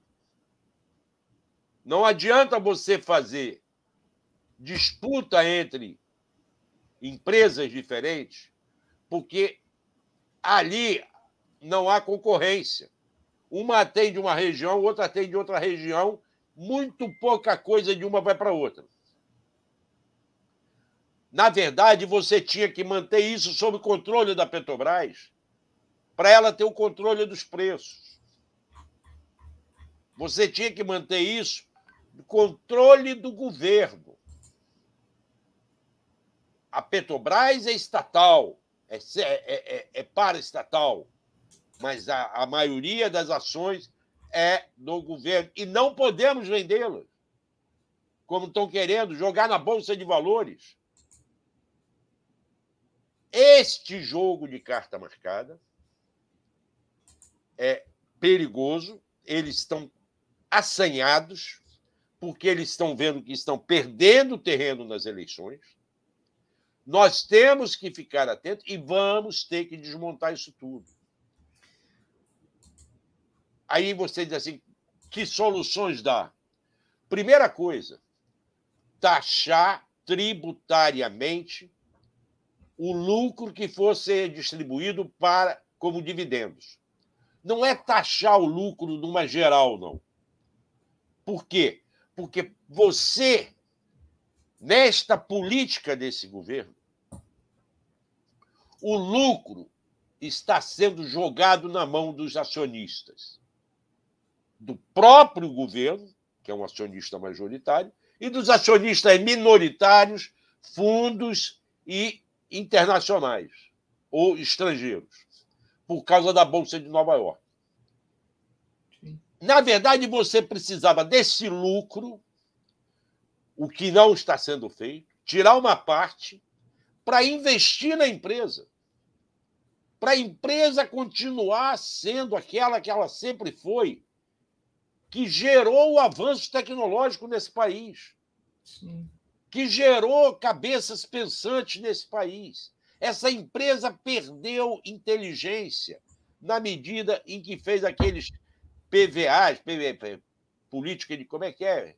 É, é, é de demissão. É... Demissão voluntária, PDV. PDV. Ou na medida em que privatizou seus setores e quem comprou foi lá e roubou profissionais capacitados. Logo, essa empresa precisa continuar investindo continuar bancando as inteligências que ela possui, tratando o seu público interno com respeito. São, são pessoas, os petroleiros são pessoas dedicadas às empre... à empresa. Sim. E sobre isso, Marcelo, deixa eu colocar aqui a opinião é, do David Bacelar, que está sempre conosco aqui toda sexta-feira, né? a opinião da FUP, né, mas na figura do David. Bolsonaro quer destruir a imagem da Petrobras para justificar privatização. Então, segundo ele, né, segundo o David, o Bolsonaro e o Arthur Lira querem criar narrativa mentirosa que Petrobras é o problema, por conta dos altos preços de combustíveis. Aí a verdade é, o Petrobras não é o problema, o problema é a administração claro que, que não der, puseram na frente da Petrobras. Até porque nunca foi, né? Antes. É. Antes nunca foi. Funcionava. Funcionava. Antes dessa política de paridade de interna preço internacional. Exatamente. Paridade de preço internacional. Tem de PPI. Antes disso, funcionou perfeitamente bem. Você tinha como manter o abastecimento você tem é, setores da Petrobras que estão ociosos por opção. Porque aí ele diz assim: ah, porque fazendo a ociosidade o rendimento é maior. Você não tem que ganhar maior rendimento por produzir menos. Você tem que ter um excelente rendimento produzindo o máximo e evitando você importar de preferência exportando. E é isso que está destruindo a Petrobras. Como a Eletrobras que eles privatizaram. E que eu espero que o governo Lula reestatize. Sim. Entende? Sim. O, Marcelo, deixa eu agradecer aqui. A gente hoje está com um horário meio complicado por conta de todos os problemas que tivemos é, logo cedo. Então, deixa eu ler aqui e passar para você uma última palavra, que daqui a pouquinho a gente vai dar continuidade aqui com o Joaquim. O Euclides Roberto Novaes diz: está na hora de enviar essa PPI para PQP. meu Pinheiro da Costa, sem medo de ser feliz, Lula no primeiro turno. Cláudio Alves, é, Xandão não foi macho, entre aspas, com Vilas Boas em 2018. Adriana Vaz, Léo diz ter a posição da ABI e não concorda com a censura prévia, mas logo se apressaram a censurar o programa do Rui Costa Pimenta, isso é muito claro. Se a proposta do PCO não vai passar, ao menos deve ser discutida e não logo rechaçada. Adriana, obrigada pelo seu comentário, mas todos aqui nós somos sim contra a censura, enfim. É... Não, e a, uma, o Léo estava explicando isso, o próprio Rui Costa explicou essa questão do programa. Você também tem horas que não pode colocar em jogo toda a programação da 247. Exato. Entende? Você tem compromissos. Nós defendemos o direito do Rui Costa. Eu não defendo as ideias dele, eu defendo o direito dele defender as eu ideias. Estou alinhada com você e com a ABI. Quê? Eu estou alinhadíssima com você e com a ABI. Eu não defendo as ideias do Rui Costa Pinto. Defendo o direito dele defender essas ideias. Mas eu não vou colocar em risco outros direitos e outras e, e outro trabalho importante em torno de uma de, do confronto direto. Vou confrontar do jeito que é possível. Vou e, a galera é tão viajandona, né? Tem uma pessoa é. aqui que não coloca nem o nome, dizendo que eu estou bloqueando quem fala do PCO. Eu não estou bloqueando ninguém. Tanto é que você está falando é, pessoa sem nome no perfil. Eu bloqueio quem xinga, quem me xinga. Né? Aí eu vou bloquear, claro, né? Porque tem que ter um mínimo de respeito aqui. Enfim.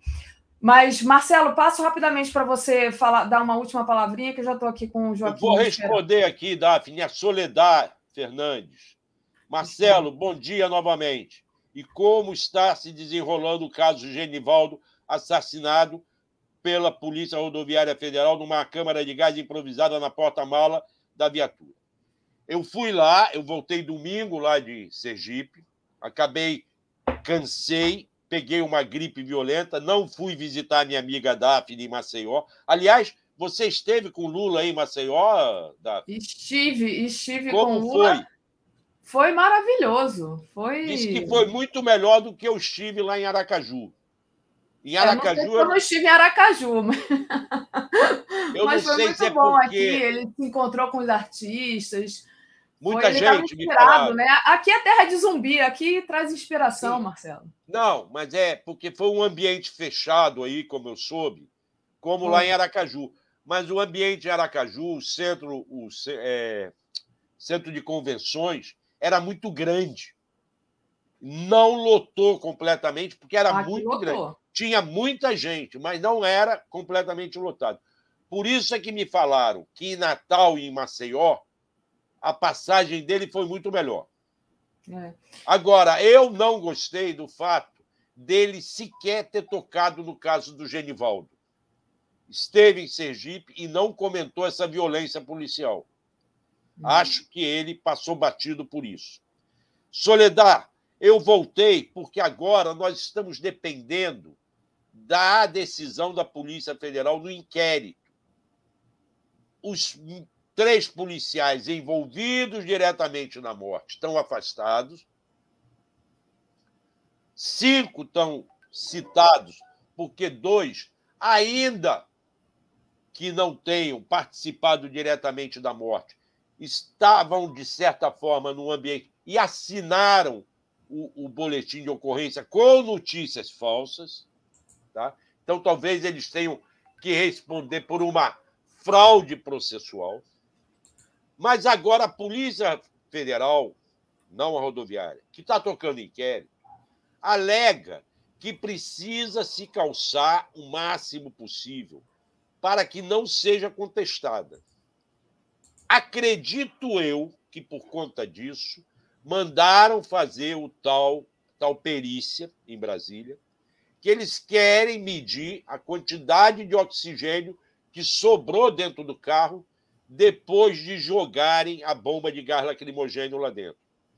Para não se contestar o fato de que a morte foi provocada pela asfixia do gás lacrimogênio num ambiente fechado o que é uma desumanidade, é uma loucura. Acredito eu. Então, nós temos que esperar esses laudos ficarem prontos, para, inclusive, a gente conhecer a posição da defesa dos policiais. Sim.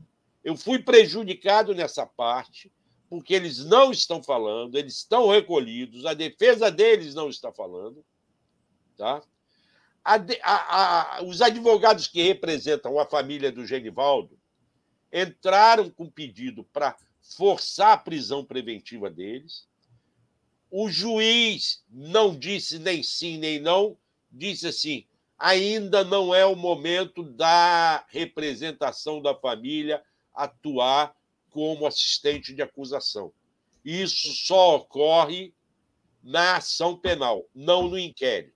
No inquérito, os possíveis assistentes de acusação podem sugerir e o Ministério Público, como dono da ação penal, aceita ou não. O Ministério Público não aceitou, alegando que precisa de mais informações, resultado das diligências e das perícias, para não cometer erro e, pior, como ele diz, para não pedir a prisão, a prisão sair e daqui a pouco a prisão ser derrubada por um outro tribunal por falta de sustentação legal e aí bagunçar mais ainda o caso. Então, eu voltei para o Rio, eu estou com muitas informações, eu estou com muitos vídeos, eu estou escrevendo, eu acho um absurdo, e eu estou escrevendo sobre isso. Todos nós temos que nos solidarizar, temos que protestar, temos que cobrar a investigação do caso do Bruno e do Dom. A gente não pode ir normalizando, porque cada dia aparece um fato novo é, e a gente é agora, é atropelado, né? Não podemos esquecer nem o caso do Genivaldo, nem o caso das 23 mortes na Vila Cruzeiro, na véspera do Genivaldo, Sim. e nem outros casos que estão acontecendo. É. Nesse fim de semana em Rondônia, morreu um líder trabalhador Sim. rural assassinado. E nem se comentou isso. Aí, em Pernambuco, assassinaram um trabalhador rural. A polícia militar espancando. Cadê o caso? Está é, caindo que... na vala comum e do Temos que cobrar. Marcelo, eu estou aqui muito atrasada. Deixa eu, deixa eu encerrar aqui.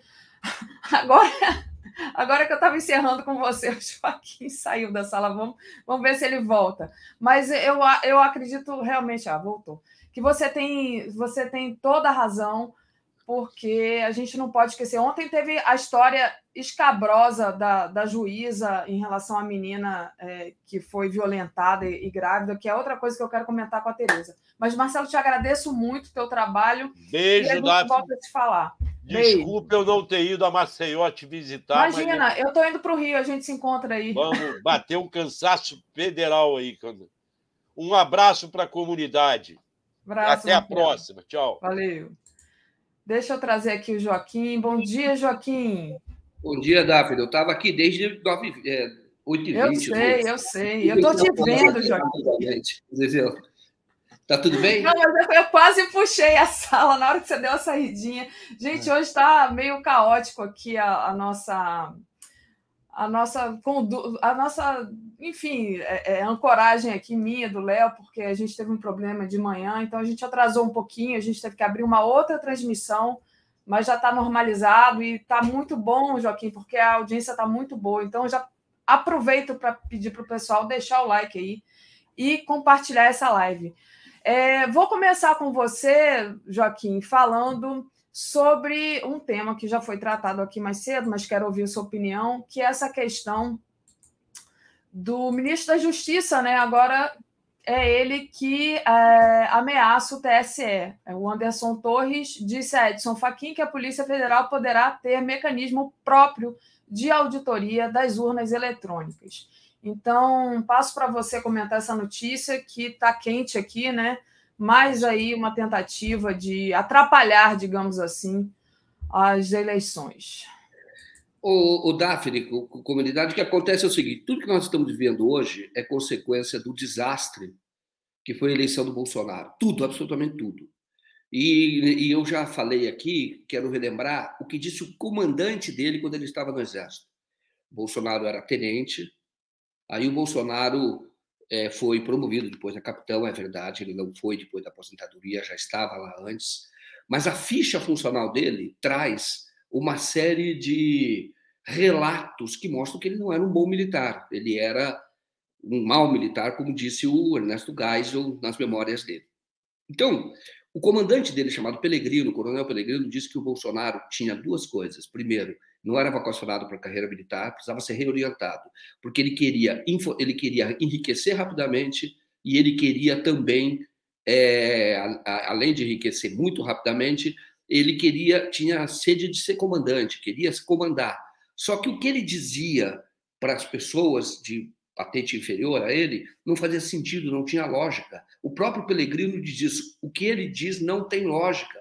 O que ele diz não dá para eh, às vezes não dá nem não dá para entender mas é reflexo de alguém que é, tem vontade de ter protagonismo então queria enriquecer enriqueceu na política e claro se ele enriqueceu na política é corrupção nunca fez outra coisa então ele usou o cargo público dele para enriquecer e hoje todo esse esse perfil do Bolsonaro toda essa essa característica, a personalidade dele, contamina todo um governo. E é por isso que o Brasil está vivendo hoje esse grande desastre grande desastre. Porque se teve pandemia, o problema no Brasil é muito maior, os dados mostram isso.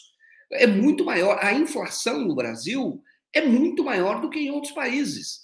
Então, nós vivemos hoje um problema muito sério. E aí, entrando o Anderson Torres, o ministro, isso é importante. Por o seguinte, ele está fazendo, Anderson, ele está cumprindo uma missão, assim como o ministro da Defesa. É claro que é o Bolsonaro que estimula que ele fique, é, é, vamos chamar assim, desgastando o TSE, a justiça eleitoral. É óbvio que ele está fazendo isso. Ele está fazendo isso de caso pensado, faz parte de um projeto do governo. E aí, a sociedade tem que, tem que resistir, porque esses caras querem o caos. Esses caras querem, não querem o bem do Brasil. O que que o Anderson Torres, da Polícia Federal, tem que fazer contabilização de votos? Isso não é não é papel dele. E agora um aviso a essas pessoas que estão embarcando na canoa furada do Jair Bolsonaro. A política muda, o governo vai mudar, as instituições vão continuar, o STF vai continuar, o TSE vai continuar, e vocês, eu vou dizer, ministro da Defesa, agora o ministro da Justiça, vocês vão responder por isso. Nos Estados Unidos, o Trump tentou levar instituições, inclusive o vice-presidente, que era que preside o Senado, que faria a declaração de, da eleição, ele queria arrastar as instituições, ligou para juízes eleitorais, procuradores, queria arrastar as instituições para a aventura golpista dele, o Trump. E esses caras vão responder agora. Está tendo uma investigação muito séria. Não esses caras que que, que, que, que resistiram ao Trump. O Trump vai responder e aqueles que embarcaram.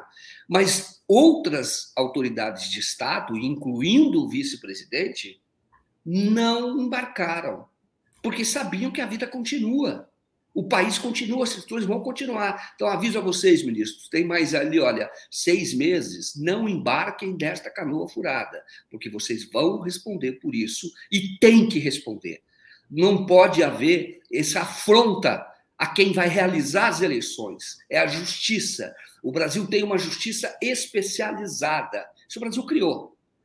É uma justiça eleitoral, que é o braço da justiça para realizar eleições. Quem realiza as eleições? Justiça, com apoio de, de instituições, claro, de, de, do governo do, é, federal, a, a, que, na sua função até de servir como polícia judiciária. A Polícia Federal ajuda na eleição. E assim tem que ser. Porque esse é o papel dela.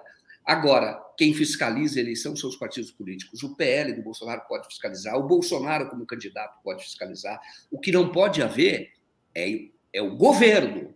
Porque o que eles estão tentando fazer é organizar as eleições ou pressionar o TSE para que as eleições não sejam efetivamente livres. A ideia é essa: é tentar jogar contra a parede esses ou usar um termo que eu não gosto de usar, mas é encurralar a justiça eleitoral, para que a justiça eleitoral faça o jogo deles.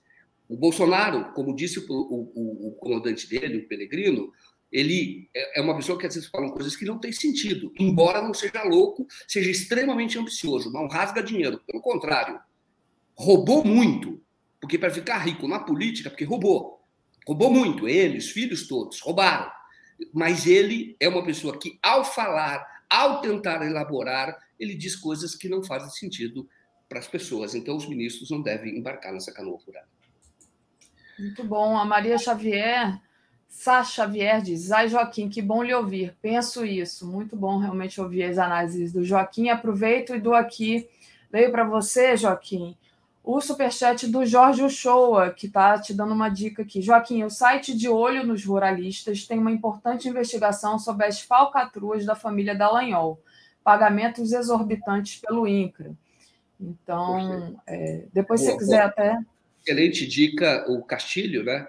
Ele, ao seu Castilho, deu nos jornalistas, é muito bom jornalista, muito bom repórter. Eu li o livro dele sobre o Fernando Henrique Cardoso, que, que não é o Dallagnol, tem informações muito boas. Também se entende um pouco o Brasil. O Dallagnol, a mesma coisa. O, o poder rural é o poder no Brasil. Ponto. Isso que as pessoas precisam entender. O Brasil foi formado assim. E o Dallagnol, a família tem lá uma série de terras que recebeu lá no, no, no, Mato Grosso, eu acho, e teve, é Mato Grosso mesmo. E eles têm muita influência lá no Mato Grosso, depois se beneficiaram de desapropriação a preços altos, tal. mas boa sua dica. Mas eu, eu conheço esse trabalho, e é que o Dallagnol tem tanta sujeira que a gente tem que falar sujeira por sujeira. Hoje o Dallagnol o alvo dele principal é como ele abusou do poder dele de Estado, do, de autoridade, de agente público, para poder se empoderar politicamente. E enriquecer também. Perfeito. Joaquim, trazendo aqui agora mais uma matéria que está na nossa home, no 247, para você comentar, que é essa daqui, né? Vamos falar de coisa boa, que é a reconstrução do Brasil. O programa de Lula e Alckmin prevê retomada da Petrobras para os brasileiros e defesa da Amazônia. O documento será divulgado hoje, defende uma estatal voltada à autossuficiência, autossuficiência energética do Brasil. Então, importantíssimo né, esse ponto. Joaquim, passo para você. O, o, o Davi, é fantástico isso. Eu vou usar um exemplo que é extremamente bem sucedido. A Gazprom da Rússia, que está sob ataque, mas ainda assim é forte, até capitalistas americanos investem na Gazprom agora, porque sabe que ela vai subir. Ela virou uma empresa de energia. Ela tem muito parecida com a Petrobras, porque ela é uma economia, economia mista, mas é o, é o governo que tem é, o controle. E o Putin já disse que a Gazprom vai servir os interesses dos russos. E, e todos ali ganham dinheiro, porque é uma empresa que cresceu muito. Esse é o caminho. E, e nós estamos vendo que a nova organização econômica e política do mundo, tem mesmo, e está havendo isso, ela prevê, ela necessita de um Estado forte. A pandemia já definiu, já decidiu isso, já mostrou isso, e essa massa gigantesca de desempregados, miseráveis, que existe sob neoliberalismo, mostra que esse sistema não funciona. Funciona para um número pequeno de pessoas. Você vê, é, é um país em que você tem que excluir todos os outros, você tem que matar todos os outros, acabar com todos os outros. E aí você tem um número pequeno, um absurdo. Mas no fundo é isso que fazem, de outras maneiras, mas no fundo o sistema acaba excluindo essas pessoas todas de forma que elas tenham muito menos vida. E tem mesmo. Vive menos. Os dados todos mostram isso por conta da miséria. E aí não dá mais. Você tem que ter uma nova organização. Tem, tem que haver livre iniciativa? Tem. Não pode tolher a capacidade das pessoas de empreenderem. Só que o Estado tem que conduzir, induzir. E a livre iniciativa é importante para desenvolver um país, é um instrumento de desenvolvimento importantíssimo. Pode ter mercado? Deve, porque é um instrumento também de desenvolvimento. Isso é importante. Mas o Estado tem que ser um Estado indutor. E aí, quando o, o, o, o Lula está colocando isso no programa, que é para fortalecer a Petrobras, e assim tem que ser. A Petrobras é, demandou recursos do povo e virou uma empresa grande. E hoje, Daphne, como já foi no passado, o petróleo alto, você nunca deve comemorar porque muita gente sofre com petróleo alto. Mas para a Petrobras, que produz óleo, que extrai óleo muito acima da quantidade que o Brasil consome, deveria aproveitar isso como uma boa, uma oportunidade econômica. E aí você diz, nossa, tá maluco. Não, não Porque se você tem o, o, o para extrair um barril de petróleo é 20 dólares, mais ou menos. Se você vende a 40, 45, você já tem o dobro de lucro. Se você vende a 100, 130, é um lucro absurdo. Entendeu? E isso não é ruim para uma empresa pública. Só que aí o que, que você deve fazer? Você deve usar este lucro para tributação. Essa, tá, essa é a saída. A Rússia fez isso. E ela tem a sétima gasolina mais barata do planeta. E aí você tributa sobretudo a exportação. Porque se o cara quer o petróleo de qualidade, que é do pré-sal, ótimo. Tem imposto sobre isso. E aí você vai fazer com que quem extrai o petróleo tenha preferência, ou prefira economicamente, vender no mercado interno brasileiro. Com isso, você pode ter investimentos em refinarias, porque você tem um petróleo barato, inclusive refinarias para exportação. Isto é, o Brasil passa a exportar diesel, o Brasil passa a exportar querosene, o Brasil passa a exportar a própria gasolina, o próprio diesel. Então, é, você, isso é um Estado que cuide de uma empresa e uma empresa cresce. Então, o Lula, quando fala em fortalecer a Petrobras e fazer uma empresa muito maior, uma empresa de energia, Isso é, é, o, é o caminho, é o correto para o bem-estar das pessoas no Brasil. Saídas existem. Agora, pergunta para o Guedes, tem um tema aí, é, é, o Guedes não quer, porque o Guedes é um dos temas que a gente ia discutir, mas podemos discutir já, até para economia de tempo. O Guedes fala que não pode mexer na tributação, não pode ter lucro. Os estudos estão mostrando que a Petrobras paga muito menos imposto, inclusive dentro das regras atuais. Por que, que ela está fazendo isso? Porque a Petrobras é alvo de saque. Você tem a maioria de acionistas, ou o governo que controla, mas os acionistas privados é de fundos estrangeiros. Então, ela está sendo saqueada. Então, quando você tem a tributação, o Guedes não quer mexer com isso, alta, é, é, hoje a tributação não é alta, é menos até do que deveria ser, segundo esse estudo que está publicado no jornal Estado de São Paulo. Tá? É um estudo que mostra que, que paga o menos, inclusive com as regras atuais. É para ter lucro maior, para ter dividendos maior e para fazer com que estas pessoas que estão saqueando a Petrobras tenham dividendos cada vez maiores. Essa, essa é a regra. É isso que está acontecendo. O, o, Sérgio Moro, quando ele, ele investiu contra a Petrobras, atendendo a interesses americanos, porque era interesses americanos, era. Eu, eu digo que, ah, ele atendeu dolosamente, isso eu tenho que provar, mas que a ação dele atendeu aos interesses americanos, não tenho dúvida disso. Norte-americanos. Quando ele fez isso, ele abriu a porta para o saque. Porque a Petrobras atingiu o seu maior valor de mercado no governo Lula, 2010, depois que descobriu o pré-sal e depois que fez aquela grande capitalização. Diz, olha, vocês querem? Olha, essa aqui é a segunda maior petroleira do mundo. Vocês querem investir nela? Ótimo, então tem essas ações. O mundo correu. As ações subiram, diferente da Eletrobras. As ações subiram e a Petrobras atingiu seu maior valor de face. Tá certo, é assim tem que ser. Esse é o caso da União agindo é, o governo federal, nesse caso, agindo em defesa de um patrimônio que é de todos. O Moro fez o contrário, ele desgastou.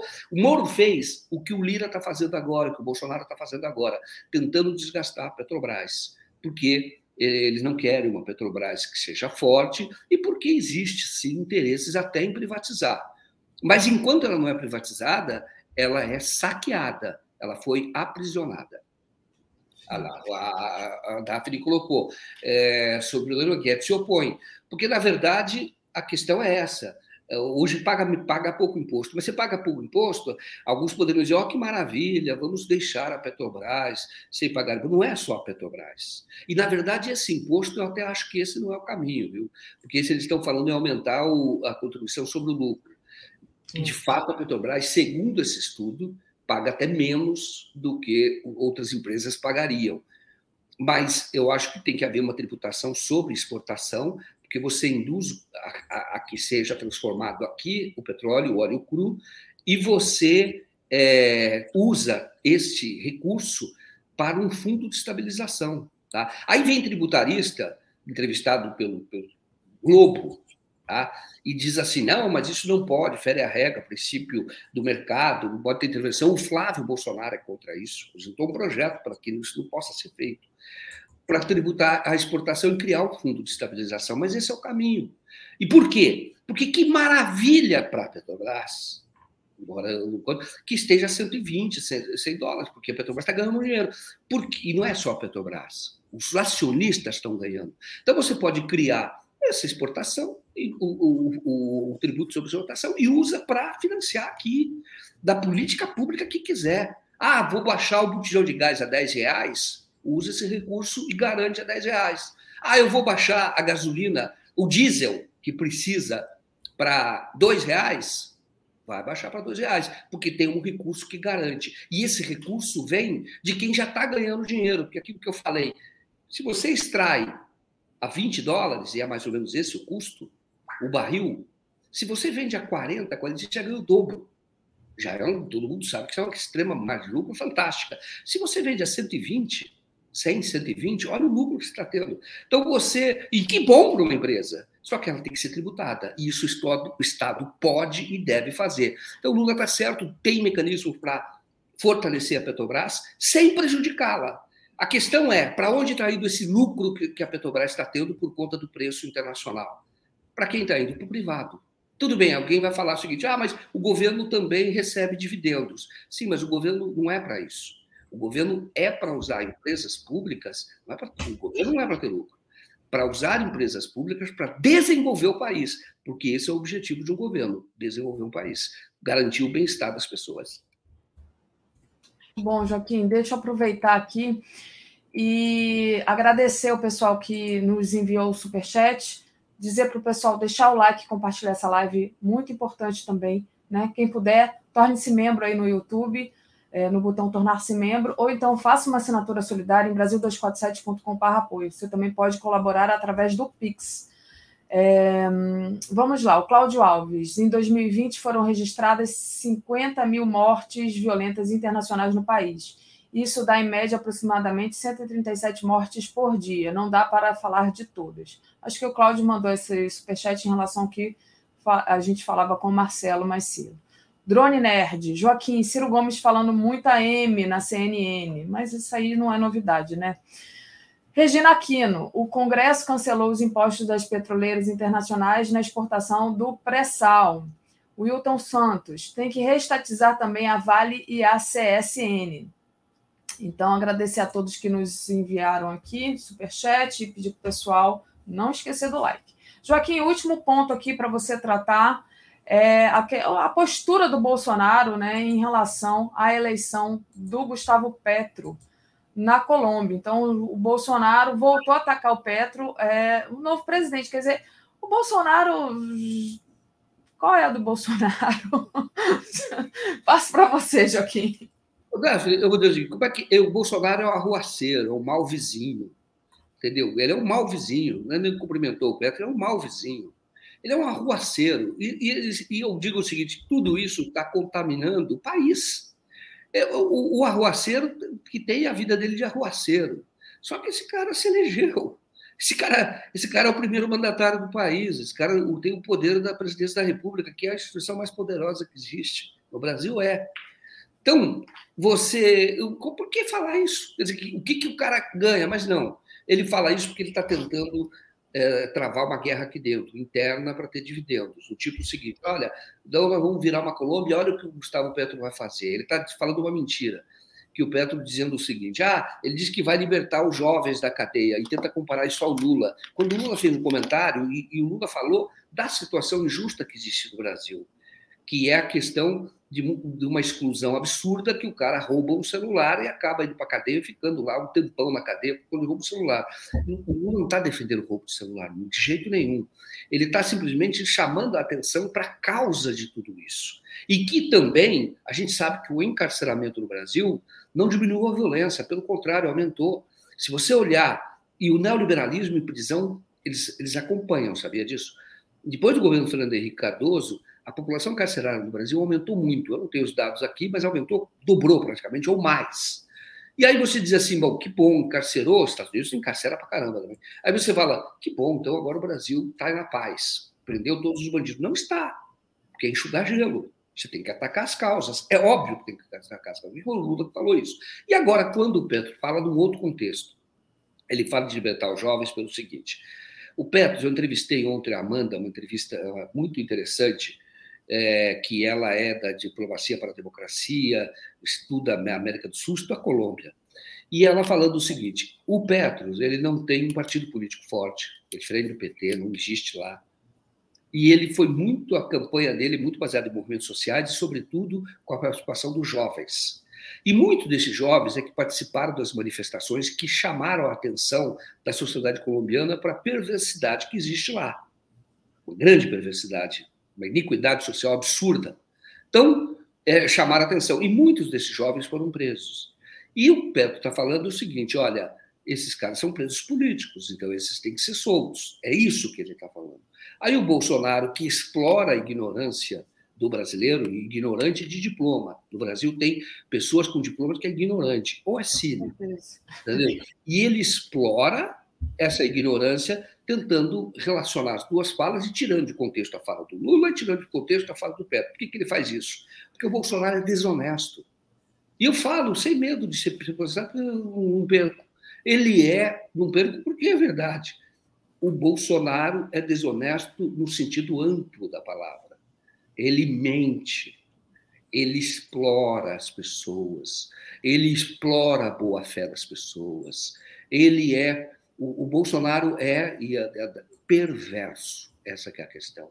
E agora está atacando o Petro, atacando também aqui internamente, e aí eu digo para vocês, o Lula, qual, internamente eu digo para vocês o seguinte: o que, que o Brasil ganha com isso?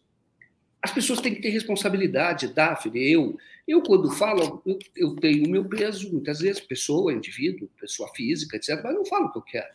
Muitas vezes, no contexto do que eu estou falando, eu estou falando para a empresa em que eu trabalho, entendeu? No caso do 247, no caso, e não só pela empresa que eu falo, eu falo muitas vezes pela minha família. Então, é, a gente tem que ter responsabilidade, saber que nós não somos um indivíduo que somos absoluto e só existíssemos nós. Nós sabemos que, assim, a, a utilização responsável da liberdade, que você muitas vezes não fala só por si, você fala por outros. E no caso do presidente da República, ele está falando por um país. Ele está falando por essa massa de gente querendo emprego, querendo gás mais barato, querendo gasolina mais barata. Ele está falando por isso. E por que, que é que ganha com isso? Nada. Zero. Pelo contrário, ele tem algum ganho pessoal, político, e com isso ele acaba mantendo a turminha dele ele acaba mantendo os 30%, 25%, chega a 30%, que eu acho um absurdo. Eu acho que bolsonarista clássico é 15%, sempre achei isso. Mas hoje tem mais 15% ou 12%, que está junto, 10%, vai, está junto. Com ele, ele fala para essa tropa. E ele está tentando manter essa tropa coesa, tentando manter essa tropa unida.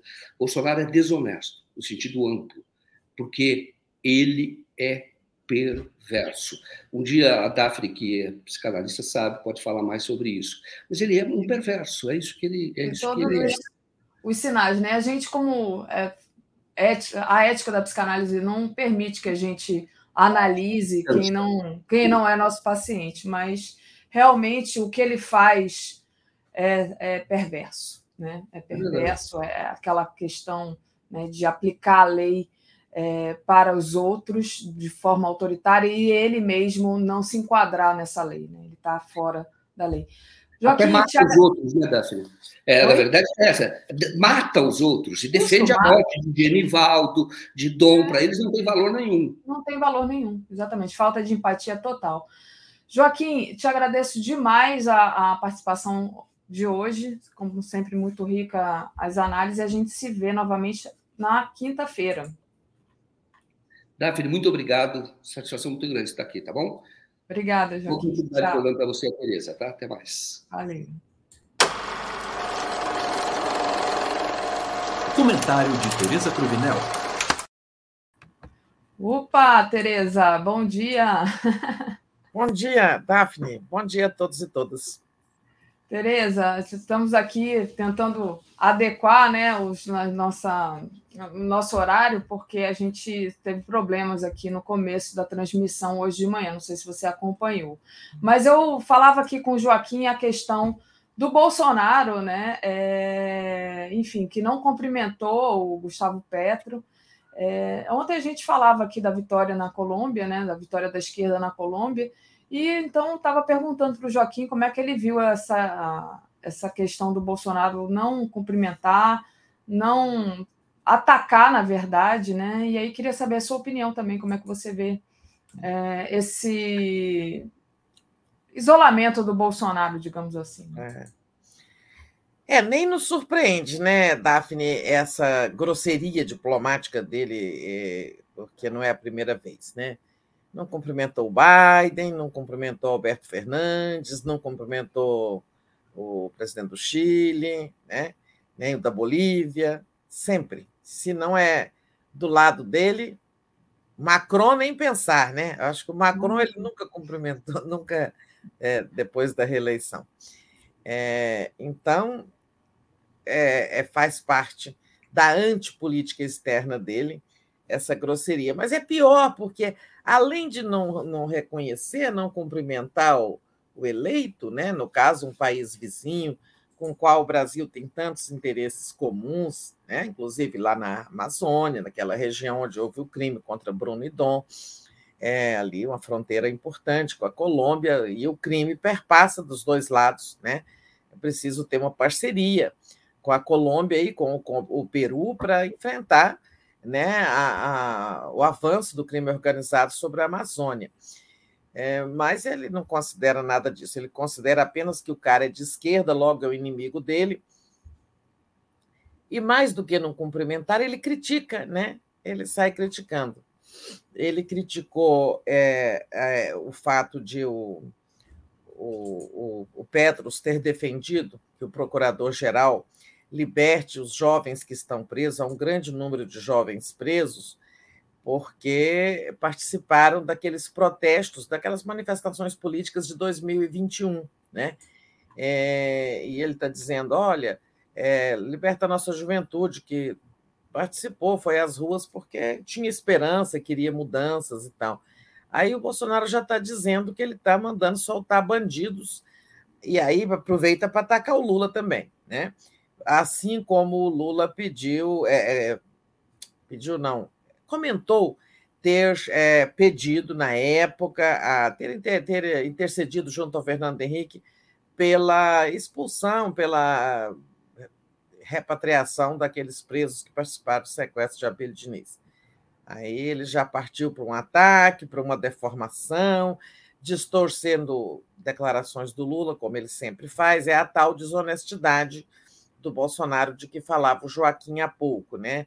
Ele tem uma desonestidade intelectual e política né, e moral, né, de manipular a, a, a boa-fé das pessoas, de mentir, distorcer, é, falsificar a realidade, falsificar os fatos. Né? Então, tudo isso é desonestidade mesmo, concordo com o Joaquim.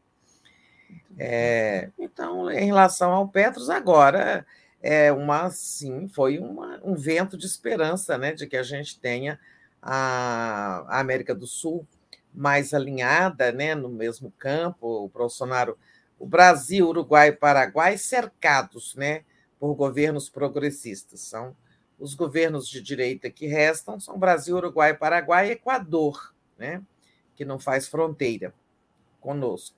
Mas no entorno do Brasil, só governos de esquerda. Então, é claro que ele sente a pancada, né? É, é muito promissor né, para nosso continente, é, sobretudo porque isso cria muito mais é, condições para o futuro presidente Lula é, retomar com força a política de integração né, continental. Reconstruir a Unasul, é, reconstruir o mercado, é, não só o Mercosul, mas chegarmos ao mercado comum do Sul, né? É, integrando aí os países. Naquele tempo, por exemplo, durante os governos Lula 1 e 2, durante o governo da Dilma, a Colômbia era governada por governos de direita, né? Então ela não, não participava assim, não, não era bem uma parceira, né? não era um país parceiro desse esforço de integração. Agora será, com certeza. Muito bom, Tereza. O Rogério está perguntando até quando esse pesadelo. A gente espera que até outubro. Em janeiro o pesadelo já tenha passado. Eu parei de contar dias, né? Mas vamos contando só meses redondos. Nós temos julho, agosto, setembro, outubro, novembro, dezembro, seis meses, né? Muito bom. Meio Sendo ano. Que a gente sabe que depois vai ser difícil reconstruir o Brasil. A gente vai precisar é. de apoio, de, enfim, fortalecimento aí Seis poder... meses para a posse, mas assim, dentro de quatro meses nós teremos a eleição. Né? E a partir da eleição, especialmente se Lula ganhar em primeiro turno, 3 de outubro, né, é, isso já mudará, mesmo o Bolsonaro continuando no cargo, como a lei lhe garante, é claro. Mesmo ele, ele continuando no cargo, as condições no Brasil já mudam, né? o horizonte já ser outro. Bom, nós não sabemos o que, é que ele vai fazer, né? Ah, aliás, é, tem lá na frente, eu vou até inverter um ponto de nossa pauta aí, Daphne, com sua licença, porque já que nós estamos no assunto, né? É, nós não sabemos o que ele vai fazer, né? Claro. diante da derrota, mas ele está apertando aí, né, esticando a corda nessa coisa de conflito com o TSE, né? Ele uhum. e os militares, né? É, a notícia de hoje, novidade de hoje nessa área, é que ontem chegou ao TSE um ofício do ministro da Justiça dizendo, num tom assim bastante é, seco e duro, que a Polícia Federal vai participar de todas as etapas da fiscalização é, das eleições, inclusive com programas próprios, programas é, de computador, né? Certamente para fazer apuração paralela, tal como as Forças Armadas. Acho que nós vamos ter duas apurações paralelas, pelo visto. É, isso aí quer dizer o seguinte: o Bolsonaro, além de usar os militares, agora bota a Polícia Federal também para intimidar o TSE, né? sempre partindo daquele é, pressuposto em que ele não acredita, mas ele tem que fazer agitação com isso de que o sistema pode ter falhas, pode permitir fraudes, etc, etc. Né? Essa foi uma novidade. Ah, só que não precisava disso, porque a Polícia Federal já é já participa lá da, da, da, da comissão de, da comissão de transparência eleitoral e sempre participou da fiscalização externa que o TSE convida uma série de entidades, de instituições públicas, privadas, é, para participar, para acompanhar a apuração. Então, já, já existia, não é novidade, mas o tom em que apresentaram isso, né? E ontem houve reunião da Comissão de Transparência Eleitoral, essa comissão montada pelo TSE, é, com a participação de muita gente de instituições públicas e de instituições da sociedade civil, tal e tal. E o, o, o ministro da Defesa havia pedido um encontro de técnicos e o, o Faquim, presidente do TSE, disse: olha, não é necessário, porque vai haver é, reunião da comissão. Então, lá na reunião da comissão, as Forças Armadas, que têm o seu representante, o general Portela, poderão apresentar suas dúvidas, suas questões e tal. Resultado: houve a reunião da comissão e o general Portela, que representa as Forças Armadas, ficou calado, não deu um pio durante a reunião, duas horas de reunião virtual. E ele apenas ligou ali, né, no programa ali, quando a gente está usando um desses programas de reunião, como nós aqui neste momento, mas ele nem ligou a câmera para que a imagem aparecesse, sabe? Ficou só ali, como, como vocês veem no nosso caso aqui, às vezes aparece só o nome da gente, né? Você tem que ligar a câmera para entrar a sua imagem e o, o microfone para entrar a sua voz. Né? Ele ligou, mas não falou, não, não interagiu com ninguém. Tipo, aqui nós não queremos, queremos uma reunião particular. Né? O ministro da Defesa voltou a insistir numa reunião é, particular é, dos técnicos do TSE com os técnicos do, das Forças Armadas. Enfim, a coisa continua assim azeda, né? É, e também é, informando que vão fazer apuração paralela, a soma dos boletins de urna a partir dos, dos boletins divulgados pelo próprio TSE. É, acho que não vai dar em nada, porque não vai ter erro. Agora, né? não vai ter erro sim. Se, se, se a coisa for honesta, a soma dos votos dos boletins de urnas do TSE vai bater com a soma deles. Mas vai que eles venham com outros números e fala houve fraude, né? Bolsonaro teve mais votos do que está dizendo o TSE. Aí está criada a confusão. Né? Total, né? Total. Está criada a confusão.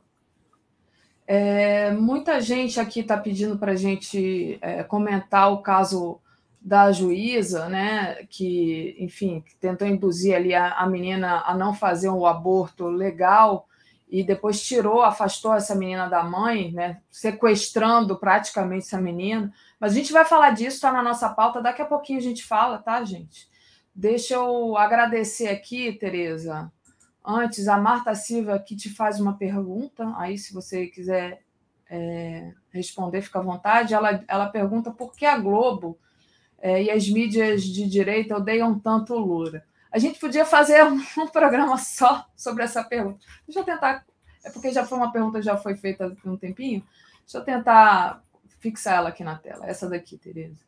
A gente podia fazer uma, uma, um programa, uma emissão só para falar disso, né? Mas se você quiser responder rapidamente, Tereza, aí depois a gente dá continuidade aqui à nossa ordem que a gente tinha estabelecido. Olha, gente, resumidamente, né? A, a gente só pode dizer o seguinte: é, as propostas é, do Lula, né? Não são nem as políticas que ele implementou quando presidente, nunca foram é, revolucionárias no sentido de, digamos, é, afetar os interesses né, é, da burguesia, dos donos de terra, dos donos de fábrica. Dos... O Lula, Lula nunca desapropriou ninguém. Né? É, então, não é o caso de dizer assim. Ah, a, a mídia odeia o Lula porque ele ameaça os interesses da classe dominante, ele vai tomar terras para distribuir para o MST, ele vai tomar. É, ele vai desapropriar fábricas né, é, para coletivizar, né, tipo uma revolução. Né? Lula nunca fez, nem tem prometendo fazer isso. Então, não é por aí a questão da relação da mídia com o Lula. Né? É, não é por digamos assim, ela se colocar ao lado de interesses ameaçados. Né? É, nunca, nunca teve isso né, nos governos petistas. Então, você, é, você, você poderia dizer assim: ah, interesses ameaçados e a mídia se toma, toma a defesa dos ameaçados. Não é por aí. É, as, as políticas públicas que o Lula implementou, as políticas sociais mais é, destacadas e mais emblemáticas, hoje a mídia defende. A mídia defende é, combate ao racismo e, e valorização é, das pessoas negras é, e, não, e pardas e não brancas e tal. Isso, a mídia hoje, na no sua maioria, é, não é contra as políticas raciais, né? não é contra as cotas. É, defende valorização da mulher, defende é, política de distribuição de renda né, para reduzir a desigualdade. Teoricamente, a gente vê isso. Né? Liga lá a TV Globo, a Globo News, ou a Bandeirantes e tal, não tem ninguém aí defendendo racismo, machismo, homofobia e tal. São todos politicamente corretos, ou seja, sintonizados com políticas que o Lula fez pioneiramente. Né? Então, não é por aí. Né? É, o que, é que eu acho que existe muito nessa, nesse antagonismo é preconceito. Né? Eu acho que deriva muito mais de preconceito, de uma birra até irracional, sobretudo porque pela origem do Lula, não é um, não, né, não é um quadro da elite política tradicional, do que pelas políticas que ele fez. Né? É, críticas às, crítica à política externa, mas agora veio a política externa, a política externa do Lula, porque valorizou as relações sul-sul, a integração sul-americana, as relações com a diversificação dos parceiros comerciais, mas o Lula até teve boas relações com os Estados Unidos, então eles não têm é, grandes razões para. Sabe, não, isso também não é o motivo. Isso é o que eu penso, né? É, que é, essa relação é muito estranha. Sabe, se você perguntar qual é o verdadeiro motivo, ah, é porque o Lula vai fazer uma reforma agrária radical. Né? Não é isso. O Lula vai desapropriar fábricas. Não tem isso. Né? O que, que é? Eu vejo muito mais no campo do preconceito, é, e, claro, uma questão, tem questão ideológica, mas você tem, o, que, o que vai balizar, as, o que baliza as relações são as políticas implementadas, né? Sim. Tereza. Por aí, sabe? Eu, não, eu também confesso que não consigo entender bem. E eu vi isso, eu vivi isso. Eu estava na mídia corporativa. Até 2002, a mídia não fez carga contra a eleição do Lula. Tá? Na eleição de 2002, posso dizer isso de, sabe, como testemunha. Né? trabalhava num grande jornal, no jornal o Globo e na Globo News. Não houve carga assim contra o Lula é, pelo fato de ele estar derrotando o Serra, candidato do presidente Fernando Henrique na época, é, mas não houve assim é, manipulações a favor do Serra. Pelo contrário, o Lula teve uma boa cobertura. Quando ele virou Lulinha Paz e Amor, aquilo virou, sabe? Mas em 89 teve, né, Tereza? É, eu estou falando 2002, tá? Uhum. Vamos deixar para trás, 89. Em 2002, quando Lula é eleito, a campanha não foi hostil. Uhum. 89 nós já sabemos, teve debate manipulado, todo, todo, um, todo um alinhamento com a candidatura Fernando Collor. É, 94 foi uma eleição muito atípica, porque foi a eleição é, do real. Né? O Lula estava na frente, o país vivia uma hiperinflação. O Lula liderava as pesquisas até junho. Quando, em junho, o governo lança o real, um plano desenvolvido pelo Fernando Henrique, quer dizer, tendo Fernando Henrique como ministro da Fazenda, é ele que montou a equipe lá, que fez o real, e vem aquela moeda forte, equivalente a um dólar, e os preços se estabilizam, e a candidatura do Fernando Henrique é lançada, ó, Fernando Henrique rapidamente deslanchou e deixou Lula para trás. Tá? Então, é uma eleição atípica em que o Lula tinha tudo para ganhar, mas ele foi atropelado pelo Plano Real. Né? Então, o papel aí não foi da mídia. É, tudo bem que a mídia endeusou muito o real, mas foi uma coisa muito extraordinária que o próprio Lula hoje reconhece a importância que foi da estabilização da moeda. Então, ali o Lula foi atropelado. Em 98, ele foi, ele concorreu contra o Fernando Henrique. A mídia apoiava muito Fernando Henrique, isso também não é segredo. É, mas ali, quem derrotou o Lula foi principalmente a estratégia do Fernando Henrique, que, se valendo de uma crise econômica internacional, né, que teve a crise do México, a crise da Rússia, é, toda uma crise do capitalismo, os países todos sendo muito afetados, e o Fernando Henrique fez o seguinte discurso: né? Eu preciso continuar para que o real não seja destruído pela crise internacional. Né? É, e criou-se uma insegurança de que mudar naquela hora poderia comprometer tudo que havia sido conquistado. Então, o Lula, mais uma vez, foi atropelado por um fator externo. Nesse caso, foi a crise internacional que deu ao Fernando Henrique o discurso de que mudar era perigoso. Era perigoso né? Então, essa derrota ela, ela ficou muito mais na conta desse discurso, da continuidade. Era preciso continuar para garantir. E é. isso pesou nas pessoas. Né? Aí eu estou falando de 2002. Em 2002, Lula contra Serra, principalmente, é, a mídia não foi hostil. É, ela fica hostil a partir da posse, e nem foi no primeiro ano do governo. Né? O primeiro ano, 2003, foi assim, de observação. Né? É, eu tive um, tive um papel nisso, inclusive, porque as relações é um papel, não, vivi um episódio. As relações entre o, o, o governo Lula estreante e a imprensa estavam péssimas. O Lula não dava entrevistas nem coletivas nem individuais e a mídia batia nisso todo santo dia. Eu, que era colunista do Globo, comentarista da Globo News, é, disse ao Cocho: olha, é preciso dizer ao presidente que precisa dar um jeito de conversar sabe? Se ele não quer dar coletivas nem individuais, ele faça encontros informais como fazia muito o Fernando Henrique, café da manhã, almoço, jantar, com grupos de jornalistas. Isso descontrai a relação, porque a relação está muito ruim.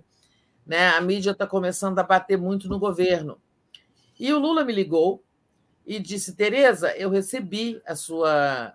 A, seu recado aí via Coach, o que você disse ao Coach. O Coach era secretário de imprensa, né? que pode testemunhar isso. É, está aí, se estiver me ouvindo em algum momento, ele vai recordar tudo isso. E, e ele disse-me ao telefone, o Lula, o presidente da República, é, eu quero sim fazer um jantar com os jornalistas, é, mas eu queria que você fizesse na sua casa. Você já terminou de construir aquela casa? Ah, sim, presidente. Então, eu estou indo para a Índia, isso era janeiro de 2004. Eu estou indo para a Índia e volto dia tal. Vamos fazer isso dia 12 de fevereiro? Vamos, tá? quando eu voltar da Índia. Ah, tá bom, ficou combinado. Convidamos os jornalistas.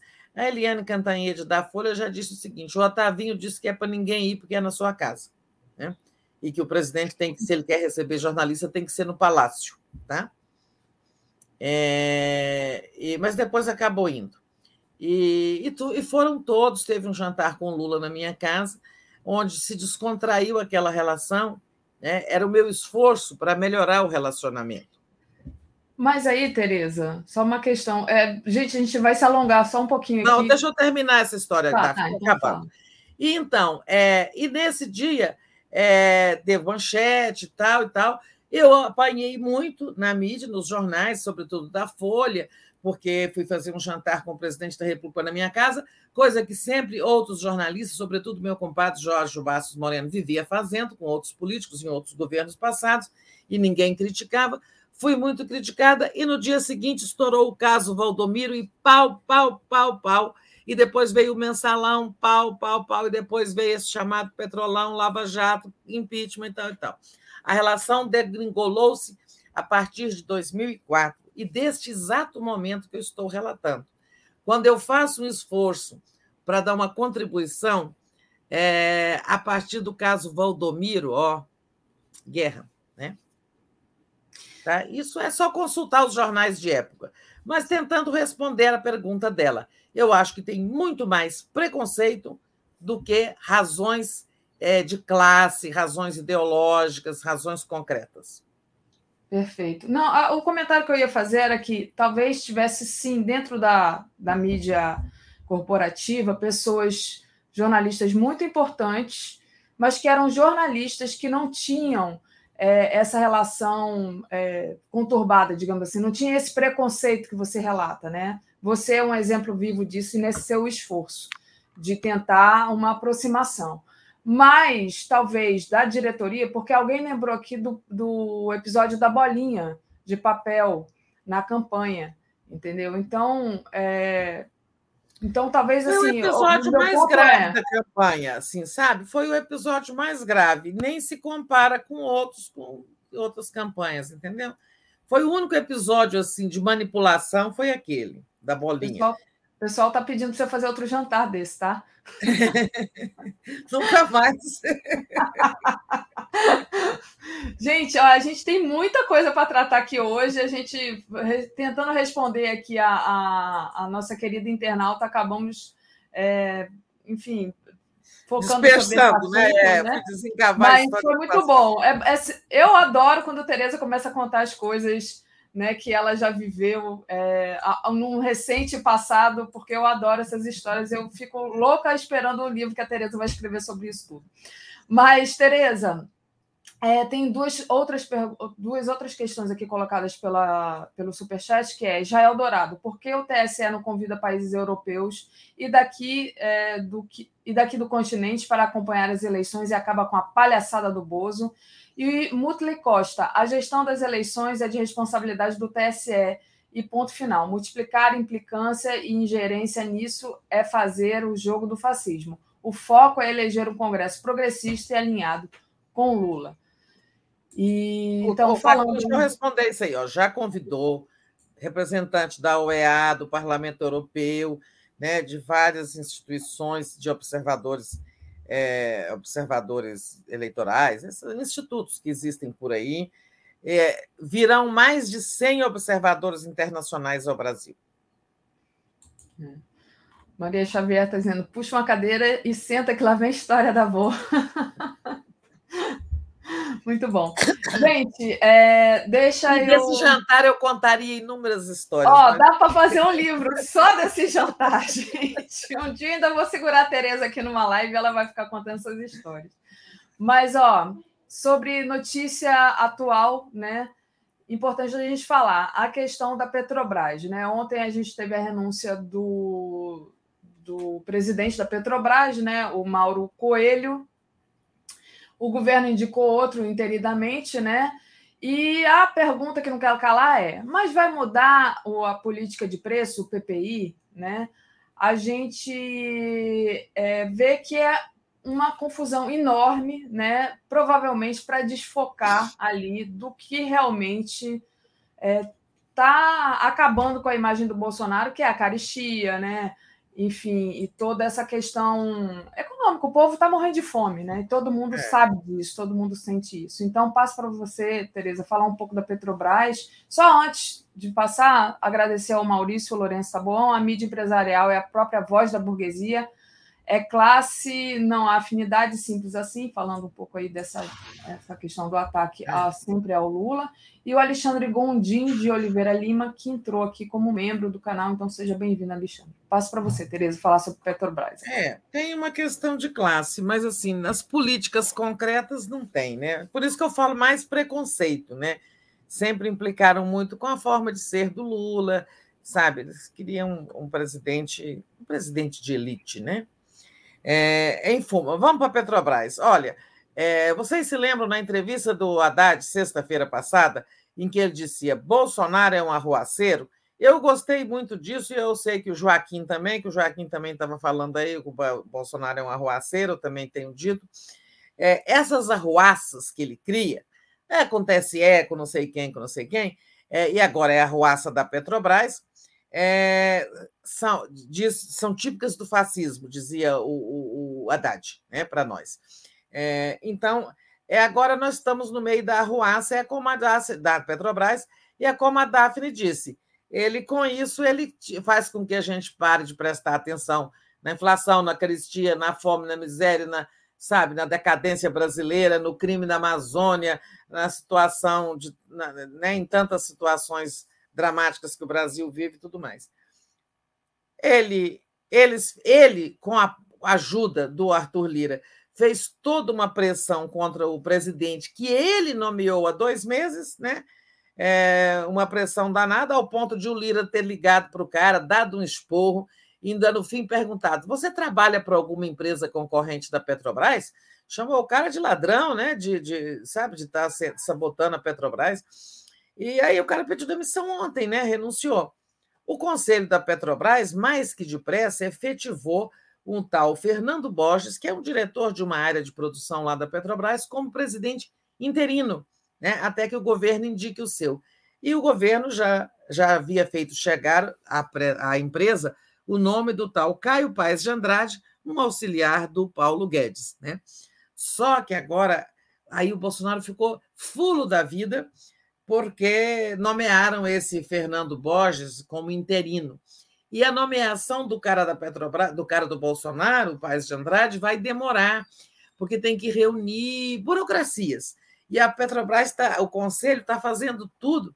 Você sabe, o conselho tem representante do governo e dos acionistas privados, né? Então, o conselho está, de certa forma, dificultando né, nessa numa guerra aí, dando segmento à guerra aberta aí pelo Bolsonaro, é, a, a, aprovação do nome do Caio Paz de Andrade, o cara do Bolsonaro. Eu acho que vão levar aí, podem levar uns 10 dias para o governo emplacar o seu novo presidente da Petrobras. Né? E o que, que ele vai fazer? Não sabemos, né? O Bolsonaro já trocou três vezes, já nomeou três, quero dizer, e, e os três que ele nomeou antes não mexeram na política de preços implantada de canetada pelo Pedro Parente no governo do Temer. Né? É, parece que não é para isso que esse homem vai lá, né? para mudar a política de preço. Mas o Congresso, é, especialmente a Câmara, sob a batuta do Arthur Lira, segue lá falando em CPI, o próprio Bolsonaro falando em CPI contra a Petrobras. Ele não precisa fazer CPI contra a Petrobras, ele tem é que ter coragem de mudar a política de preço. E o Arthur Lira está ameaçando fazer aquilo que o Bolsonaro não tem coragem de fazer. É, se não mudar a política de preços baseado na paridade internacional, é, o Arthur Lira está ameaçando criar o tal fundo estabilizador de preço, que é juntar o dinheiro, os ganhos, né, é, os lucros que o, a, a, o governo recebe da cota de ações, dos 37% de ações da Petrobras que o governo controla, e isso lhe rende uma parcela dos lucros, 37% dos lucros da Petrobras. Esses lucros que o Bolsonaro diz que são imorais, que são é, criminosos, mas o governo recebe sua parte. Usar esse dinheiro para subsidiar, né, para, é, digamos, a Petrobras vende um preço, o governo entra com um atenuante ali para baixar o preço para nós, o povo. Né? O Lira está ameaçando fazer isso. Então, segue essa novela, né? É, o Lira ameaça também. Olha, chegou aqui o nosso ator. Oi, Tereza, tudo bem? Vim só. Pra... Não, estou te ouvindo aqui, na verdade, mas eu resolvi te ouvir por dentro aqui. É, Para te dar um, um, bom dia, faz tempo que a gente não se vê, queria te dar um oi. Ai, que bom. Ótimo, maravilha. Realmente tem tempo que a gente não liga a câmera um para o outro. Estava é. parecendo o, o, militar que foi lá ontem na reunião da transparência eleitoral e não ligou a câmera, só ficou o nome dele lá é, invadiu o sistema. Não, mas continua, porque eu queria só fazer uma ponderação sobre essa questão da Petrobras também. Bom, isso, isso queremos ouvi-lo. Não, sabe o que eu acho? Que eu acho muito interessante o que está acontecendo. Você falou assim: ah, o Arthur Lira talvez faça aquilo que o Bolsonaro não tem coragem, né? E eu acho que a gente tem que ter muito cuidado. Assim, concordo com tudo que você falou, é... mas a gente não pode defender essa lei das estatais, porque essa lei das estatais ela foi implantada depois do golpe de Estado contra Dilma com a finalidade de equiparar uma estatal a uma empresa privada voltada ao lucro de curtíssimo prazo. Né? Então, e hoje tem editorial do Globo é, defendendo a lei das estatais, editorial da Folha, dizendo que uma empresa não pode ser capturada pelo poder político, porque não sei o quê, tem que ser administrada como empresa privada, tem acionista, etc. e tal. É, e houve na semana passada editorial do Estado de São Paulo também dizendo: olha, se algum conselheiro ou presidente fizer algo em relação à Petrobras, vai ser processado por isso, por aquilo, ameaçando, né, objetivamente. Uhum.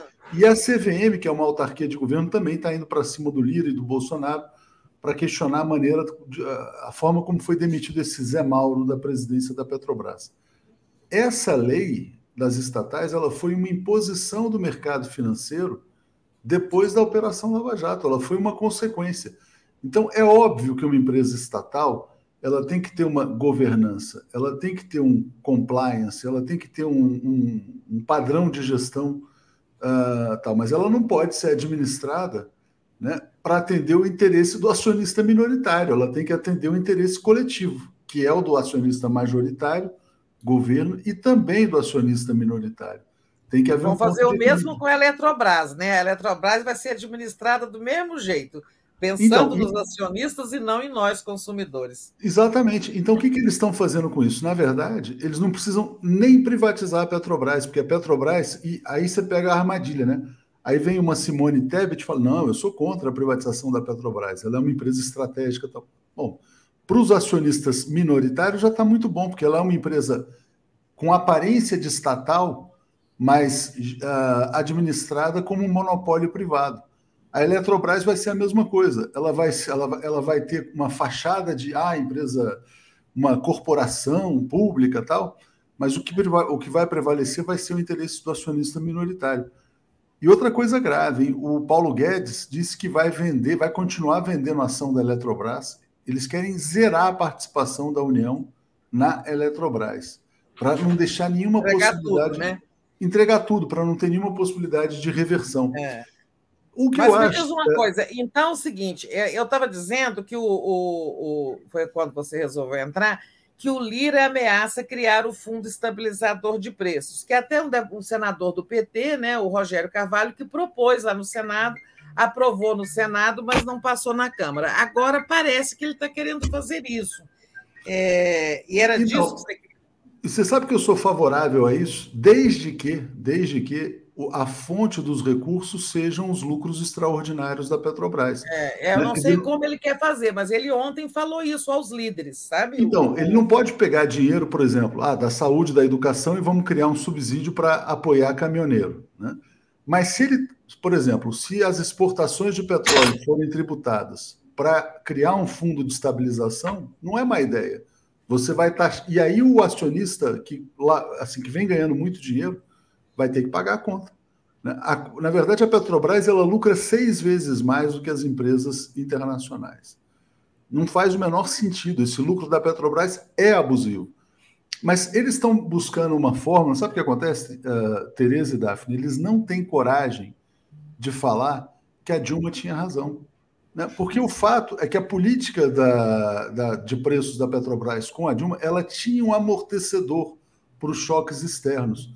Então, por exemplo, quando você tinha o choque do petróleo, você eh, não é que você ah, assim quer dizer criava um rombo no caixa da Petrobras, como eles diziam. Você tinha um amortecimento da mesma maneira quando o petróleo e o petróleo chegou a cair muito no governo Dilma. Chegou a cair a 20, 30 dólares também, porque diziam que estava sobrando petróleo no mundo eles também não reduziam a gasolina dramaticamente. Então você ia formando, você ia acompanhando essas flutuações e criando os amortecedores. Outra coisa muito interessante que o Lira falou ontem, que eu achei também uh, relevante, foi quando o Lira comentou que a, a prioridade tem que ser o abastecimento interno, inclusive reativar as refinarias. Desde o Temer, eles estão, e o, a, a Daphne já entrevistou o David várias vezes, eles estão paralisando as refinarias brasileiras. Por quê? Eles param as refinarias para facilitar a vida do importador de petróleo. Então, Mas a Lira defendeu com os líderes que nada seja exportado do óleo bruto brasileiro, né, produzido no Brasil, antes de ser oferecido às refinarias públicas ou privadas para que seja refinado aqui. Isso eu achei certo. Exatamente. E até, Daphne, eu acho que seria muito interessante nesse ambiente, talvez chamar o David para uma conversa adicional, extra, um extra aí com ele. Por quê? Porque ele pode explicar isso muito bem. Quer dizer, as refinarias elas estão ociosas no Brasil, porque a Petrobras, em vez de mandar petróleo para as refinarias, manda para fora, para fazer o lucro do acionista. Porque aqui ela teria que mandar para a refinaria, a refinaria refina tal. E aí a gente vai chegar num outro ponto final, porque não é simplesmente a importância de mandar para a refinaria, tal. tem a importância também da Petrobras ter uma empresa de distribuição. Você mencionou a Eletrobras, Tereza. O que eles fizeram com a Eletrobras, eles já tinham feito com a BR Distribuidora, que aí, é, reduzindo o percentual da União, ah, de repente, você acorda num belo dia, empresa privada, empresa privada estelionatária. Isso é importante, porque se as pessoas vão, por exemplo, num posto com a bandeira Petrobras, não é Petrobras mais. Não a é empresa, o maior acionista é o Ronaldo César Coelho. Ronaldo César Coelho, tesoureiro do PSDB, que apareceu com conta na Suíça. E quando o Temer fez a repatriação, ele pôde repatriar o dinheiro dele. Tesoureiro do José Serra se tornou o maior acionista da BR Distribuidora. Então, Essa aí não é assim... difícil de reverter, né, Você pode, o Estado pode recomprar que não é uma, um diferencial de ações muito grande. Dá para recomprar ações. Mas já dá para imaginar, né? Folha, Globo, Estado de São Paulo. Nossa, falando, vai ser uma guerra. Quebra de contrato, quebraram contrato, são, são comunistas, são isso, são aquilo. É, mas, mas, enfim, eles não querem dar razão para ele. Esse assunto, depois explica uma coisa que eu ainda não entendi. Você entrou aqui falando da lei das estatais. O, o Lira quer também mudar a lei. Agora, eu não entendi em que sentido. Você entendeu? Explica para nós. Não, mas então, porque a lei das estatais, essa lei das estatais, ela. O que, que ela faz? Ela diz o seguinte: quer dizer, que a Petrobras, embora seja uma empresa de economia mista, né, controlada pela União, ela tem que ser administrada pela lógica do investidor de curto prazo, do acionista minoritário. O Gilberto Bercovitch, que eu entrevisto com frequência, ele é um professor da Universidade de São Paulo, ele fala o seguinte: o cara sempre foi assim. Quando a pessoa compra uma ação de uma empresa estatal, ele sabe que ele está comprando uma ação de uma empresa estatal de economia mista, que você tem um acionista que é o setor público e um acionista que é, que é privado. É óbvio que você não pode ter o acionista controlador, vamos imaginar, assaltando o minoritário. Você também não pode ter isso nem numa estatal, nem numa empresa privada. Hum. Mas você também não pode ter o acionista minoritário, tipo assim, você não pode ter o rabo abandonando o cachorro.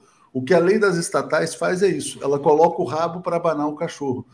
Quando, na verdade, tinha que ser uma coisa assim, quer dizer, não, tem que ser uma coisa harmônica. Essa lei é um absurdo.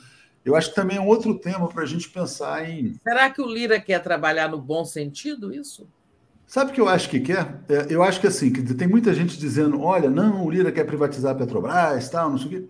Olha, pode até ser que queira, pode até ser que queira, mas agora, neste momento, o discurso dele não é um discurso de que vai privatizar a Petrobras. Porque se privatizar a Petrobras, ele não resolve o problema da gasolina, cara. Pelo contrário, ele agrava. É. Não, então, ele não está brigando, um né? Tem um desespero desse centrão para tentar salvar o Bolsonaro. Isso. Tem eu uma oportunidade, eu acho. Uhum. A gente não tem visto ele, Lira, pregando é, privatização imediata, né?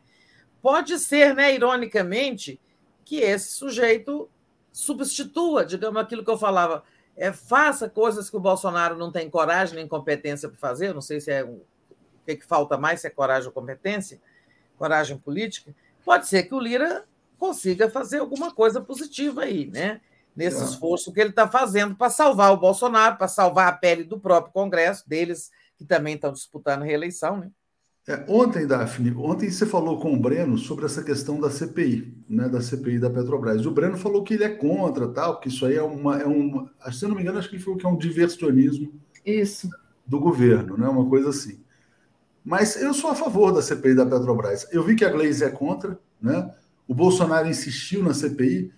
Ah, não, porque vão usar a CPI para falar de Lava Jato, disso, daquilo. Eu acho, sinceramente, que a oposição tinha que tomar conta dessa CPI e demonstrar o que foi feito com a Petrobras desde 2016. Eu não acho uma má ideia. Né? É, agora, tem muita, tem muita gente que fala: ah, você é ingênuo por isso, porque não sei o que, vai ser um instrumento. Eu não vejo como Bolsonaro usar a Petrobras para. A, a, a, Helena, acho que ontem escreveu um artigo também, meio que defendendo a CPI. Então, esse tema também divide bastante: se deve ou não ter CPI, é, se havendo CPI, se a oposição CPI... deve apoiar sabe, Atuxa, eu tenho receio de que essa CPI seja para demonizar a empresa e, digamos, é, engrossar o caldo de cultura para a privatização dela. Acho improvável que eles consigam. Assim, principalmente se a, se a, opinião, se a oposição se colocar ali dentro. Porque vai ter voz também, né? Existe uma mídia alternativa também. Não é. acho que eles consigam dizer assim. A, a história que eles tentaram criar é muito inconsistente, sabe? De que o Arthur Lira, a grande malandragem dele foi aquele artigo em que ele fala: a Petrobras foi sequestrada por um presidente ilegítimo. Como assim? Né? A Petrobras foi sequestrada pelo mercado financeiro, pelo capital financeiro, pela Faria Lima. Presidente nomeado pelo Bolsonaro como ilegítimo, aprovado Não. pelo Conselho de Administração. Não, mas então, mas o que, o que, acontece? O que, que acontece? Quer dizer, a Operação Lava Jato né, ela teve amplo apoio da Faria Lima e de Wall Street. Né? Depois dessa operação, o que, que aconteceu no governo Dilma? Esse mercado financeiro pegou as ações da Petrobras, que estavam lá a 20, 30 reais, e jogaram a 5 reais. Ah, Dilma está quebrando a Petrobras, tal, não sei o que lá. Aí, o que, que eles fizeram? Depois da Operação Lava Jato, veio o Temer mudar a política de preços e veio a lei das estatais. Aí eles disseram assim: não, a Petrobras agora tem que ser administrada visando lucro de curtíssimo prazo. É isso que aconteceu. A Petrobras foi sequestrada pela Faria Lima e por Wall Street. E que, o, na verdade, o Arthur Lira sempre representou os, os interesses desse pessoal também. Então, esse presidente ele é igual a todos que antecederam, porque o presidente chega lá, o cara pega o estatuto, pega a lei das estatais, e aí vai ver o seguinte: pô, se eu, administra... se eu não der o aumento assim, assim, assado, ele vai preso. Né? O Estadão, inclusive, ameaça. Então, na verdade, só vai mudar a política da, da, de preços da Petrobras depois que mudar essa lei das estatais, depois que mudar o estatuto, mas tem que ter um governo que tenha coragem para fazer isso. Que tenha coragem de dizer, não, a Petrobras não é da Faria Lima, a Petrobras não é da BlackRock, a Petrobras é do Brasil. Então, se não tiver um governo que faça isso, não, não dá para culpar o executivo. Culpar o executivo é pegar o cara e, e criar um bode expiatório. Né? Claro, qualquer um que sentar lá vai viver a mesma coisa. É. É, ou vai preso, né? Então o cara tem que ter conforto né, para fazer algo diferente. Você vê, o cara que renunciou ontem, esse coelho, né? Se ele não renuncia, ele sabe que ele ia sentar no banco do CPI, que ele ia enfrentar processo. O Arthur Lira chegou a perguntar para ele: você trabalha para alguma empresa concorrente da Petrobras? Um não, ele trabalha, ele trabalha para Faria Lima, na verdade. É. Porque todos os que estão lá trabalham para Faria Lima. Mas, Daphne, deixa, desculpa, acabei invadindo aqui, mas acho que o David seria sensacional, viu, nesse contexto aí. Vou conversar com ele. Legal. Tenta trazer ele, talvez hoje ainda, amanhã, se tiver um horário. Vamos, vamos ver isso. Posso me despedir aqui, então? Desculpa. Foi um prazer. Foi ótimo. Valeu. Ótima Obrigada. Tchau, tchau. Muito bom. Tereza, deixa eu trazer os superchats, então, e a gente traz aqui, a gente ainda tem uns 10 minutinhos. Importante, né? Essa questão da é. Petrobras. É. Do, Vou do, dar prioridade para o assunto do aborto da menina, tá? Isso. Porque faltam só 10 minutos. Aí Exato. a gente tinha um pedido, a gente fala desse caso. Deixa eu só agradecer ao Caio Guzmão, Caio de Guzmão, as leis das estatais devem sofrer mudanças. Tem bons itens como a formação das diretorias e do conselho de administração. Mudanças podem piorar, não? Ele pergunta. Isso aqui a gente vai continuar tratando, Caio, é, aqui, aqui no Bom Dia e também vou tentar trazer o David. Selma Ribeiro mandou uma, uma contribuição aqui sem mensagem. Maria Auxiliadora, bom dia, meus queridos. Como revogar essa lei das estatais? Ela pergunta, também mesmo tema. Cláudio Alves, Tereza, acha que Lira se voltou contra o PPI? Foi a pergunta da, da Tereza, mais ou menos, para o Atushi, né? Ah, Paulo Costa, acredito que Lula não deva ter entrado em alguma grossa conveniência corrupta com a elite suja, falando do assunto que nós tratávamos anteriormente. Isabel Melo mandou aqui um super sticker. Tio Dick, querido, estou contigo, Daphne. Aguardo os livros da Tereza contando essas histórias de vida. Joana também mandou aqui um coraçãozinho para gente. Maurício Lourenço Tabuão, a mídia empresarial é a própria voz da burguesia. É classe, não há afinidade. Simples assim. Obrigada, Maurício.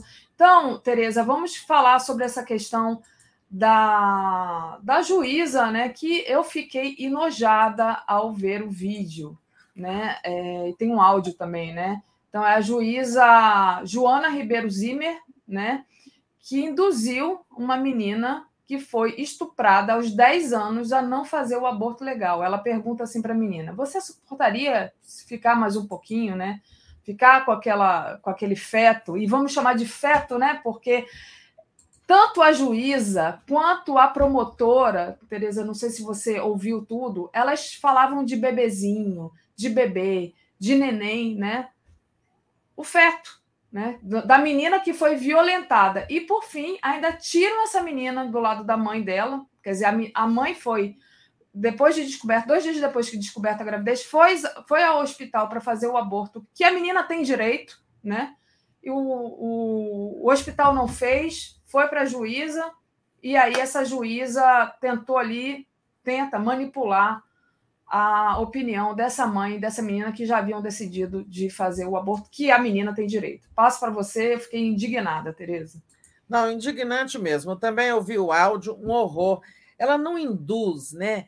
Ela, ela doutrina a menina. Doutrina? Ela, né? ela obriga, ela, sabe? ela é aquilo, isso constitui abuso de poder. Você imagina uma menina de 11 anos, agora está com 11, é, estuprada com 10, a menina na frente de uma juíza, juíza, você aguentaria ficar mais um pouquinho? Sim, você aguentaria? Sabe, a, a menina, a gente nem ouve a menina responder nada, porque eh, você imagina alguém de, de 10, 11 anos ali diante de uma juíza te induzindo daquele jeito, arrancando uma concordância. Né? Ela abusou do poder é, dela como juíza, é, ainda fez isso aí. E, e, o que ela disse de mais que mais me indignou, é, ela diz o seguinte: tipo assim, vai ser ruim, você vai aguentar mais um tempo, mas pense que isso fará a felicidade de um casal que vai receber a criança em doação, em adoção. Né? Por que, que ela está pensando logo em, em, em, em, levar a criança para adoção? Ninguém tinha falado nisso. Primeiro, a mãe e a criança não estavam ali para fazer aborto e não para ter a criança. Sabe, eu achei aquilo tão estarrecedor, ela mesmo decidindo o futuro daquele drama, né? Decidindo que a, criança, que a menina deve ter e depois darem adoção. Saindo da cabeça dela, sabe? Não consultou, não propôs. Eu acho assim, E, e vocês sabem, juízes decidem sobre adoção, né? É, fiquei até pensando que, que interesse ela tem que a, criança, que a menina leve até o fim. Uma criança que corre risco de vida, porque 11 anos não é idade segura do ponto de vista médico para levar uma gravidez adiante, não tem útero maduro e tudo mais. Agora, eu soube hoje que a UAB vai tomar a defesa da menina. E a palmas para a UAB, porque, é, na verdade, faltou né, assistência jurídica para a mãe. Né? E outra coisa, o hospital universitário lá de Florianópolis também é culpado. Foi, sabe, a lei a lei que fala, a decisão aí, que isso veio do Supremo, né, é, sobre o aborto legal, no caso de estupro, não fixa semanas de gestação. Né?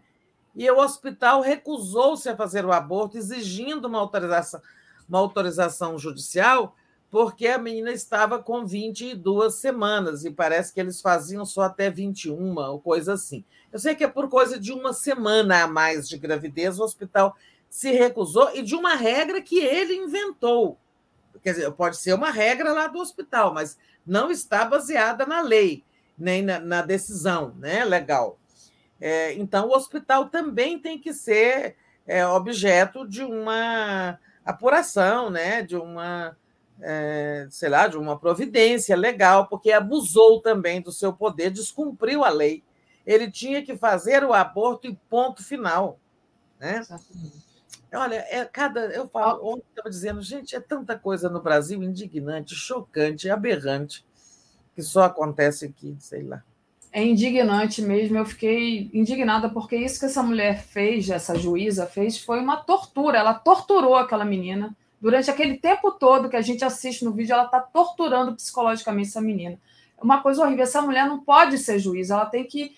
Eu imagino que deva haver uma punição, alguém tem que entrar com algo. Eu não sei como é quais são os, os meios né, que se faz isso, mas eu imagino que alguém possa entrar aí contra ela na justiça, porque não dá para essa. Ela não tem ah, o, o Tribunal de Justiça de Santa Catarina já abriu um procedimento contra Sim, ela.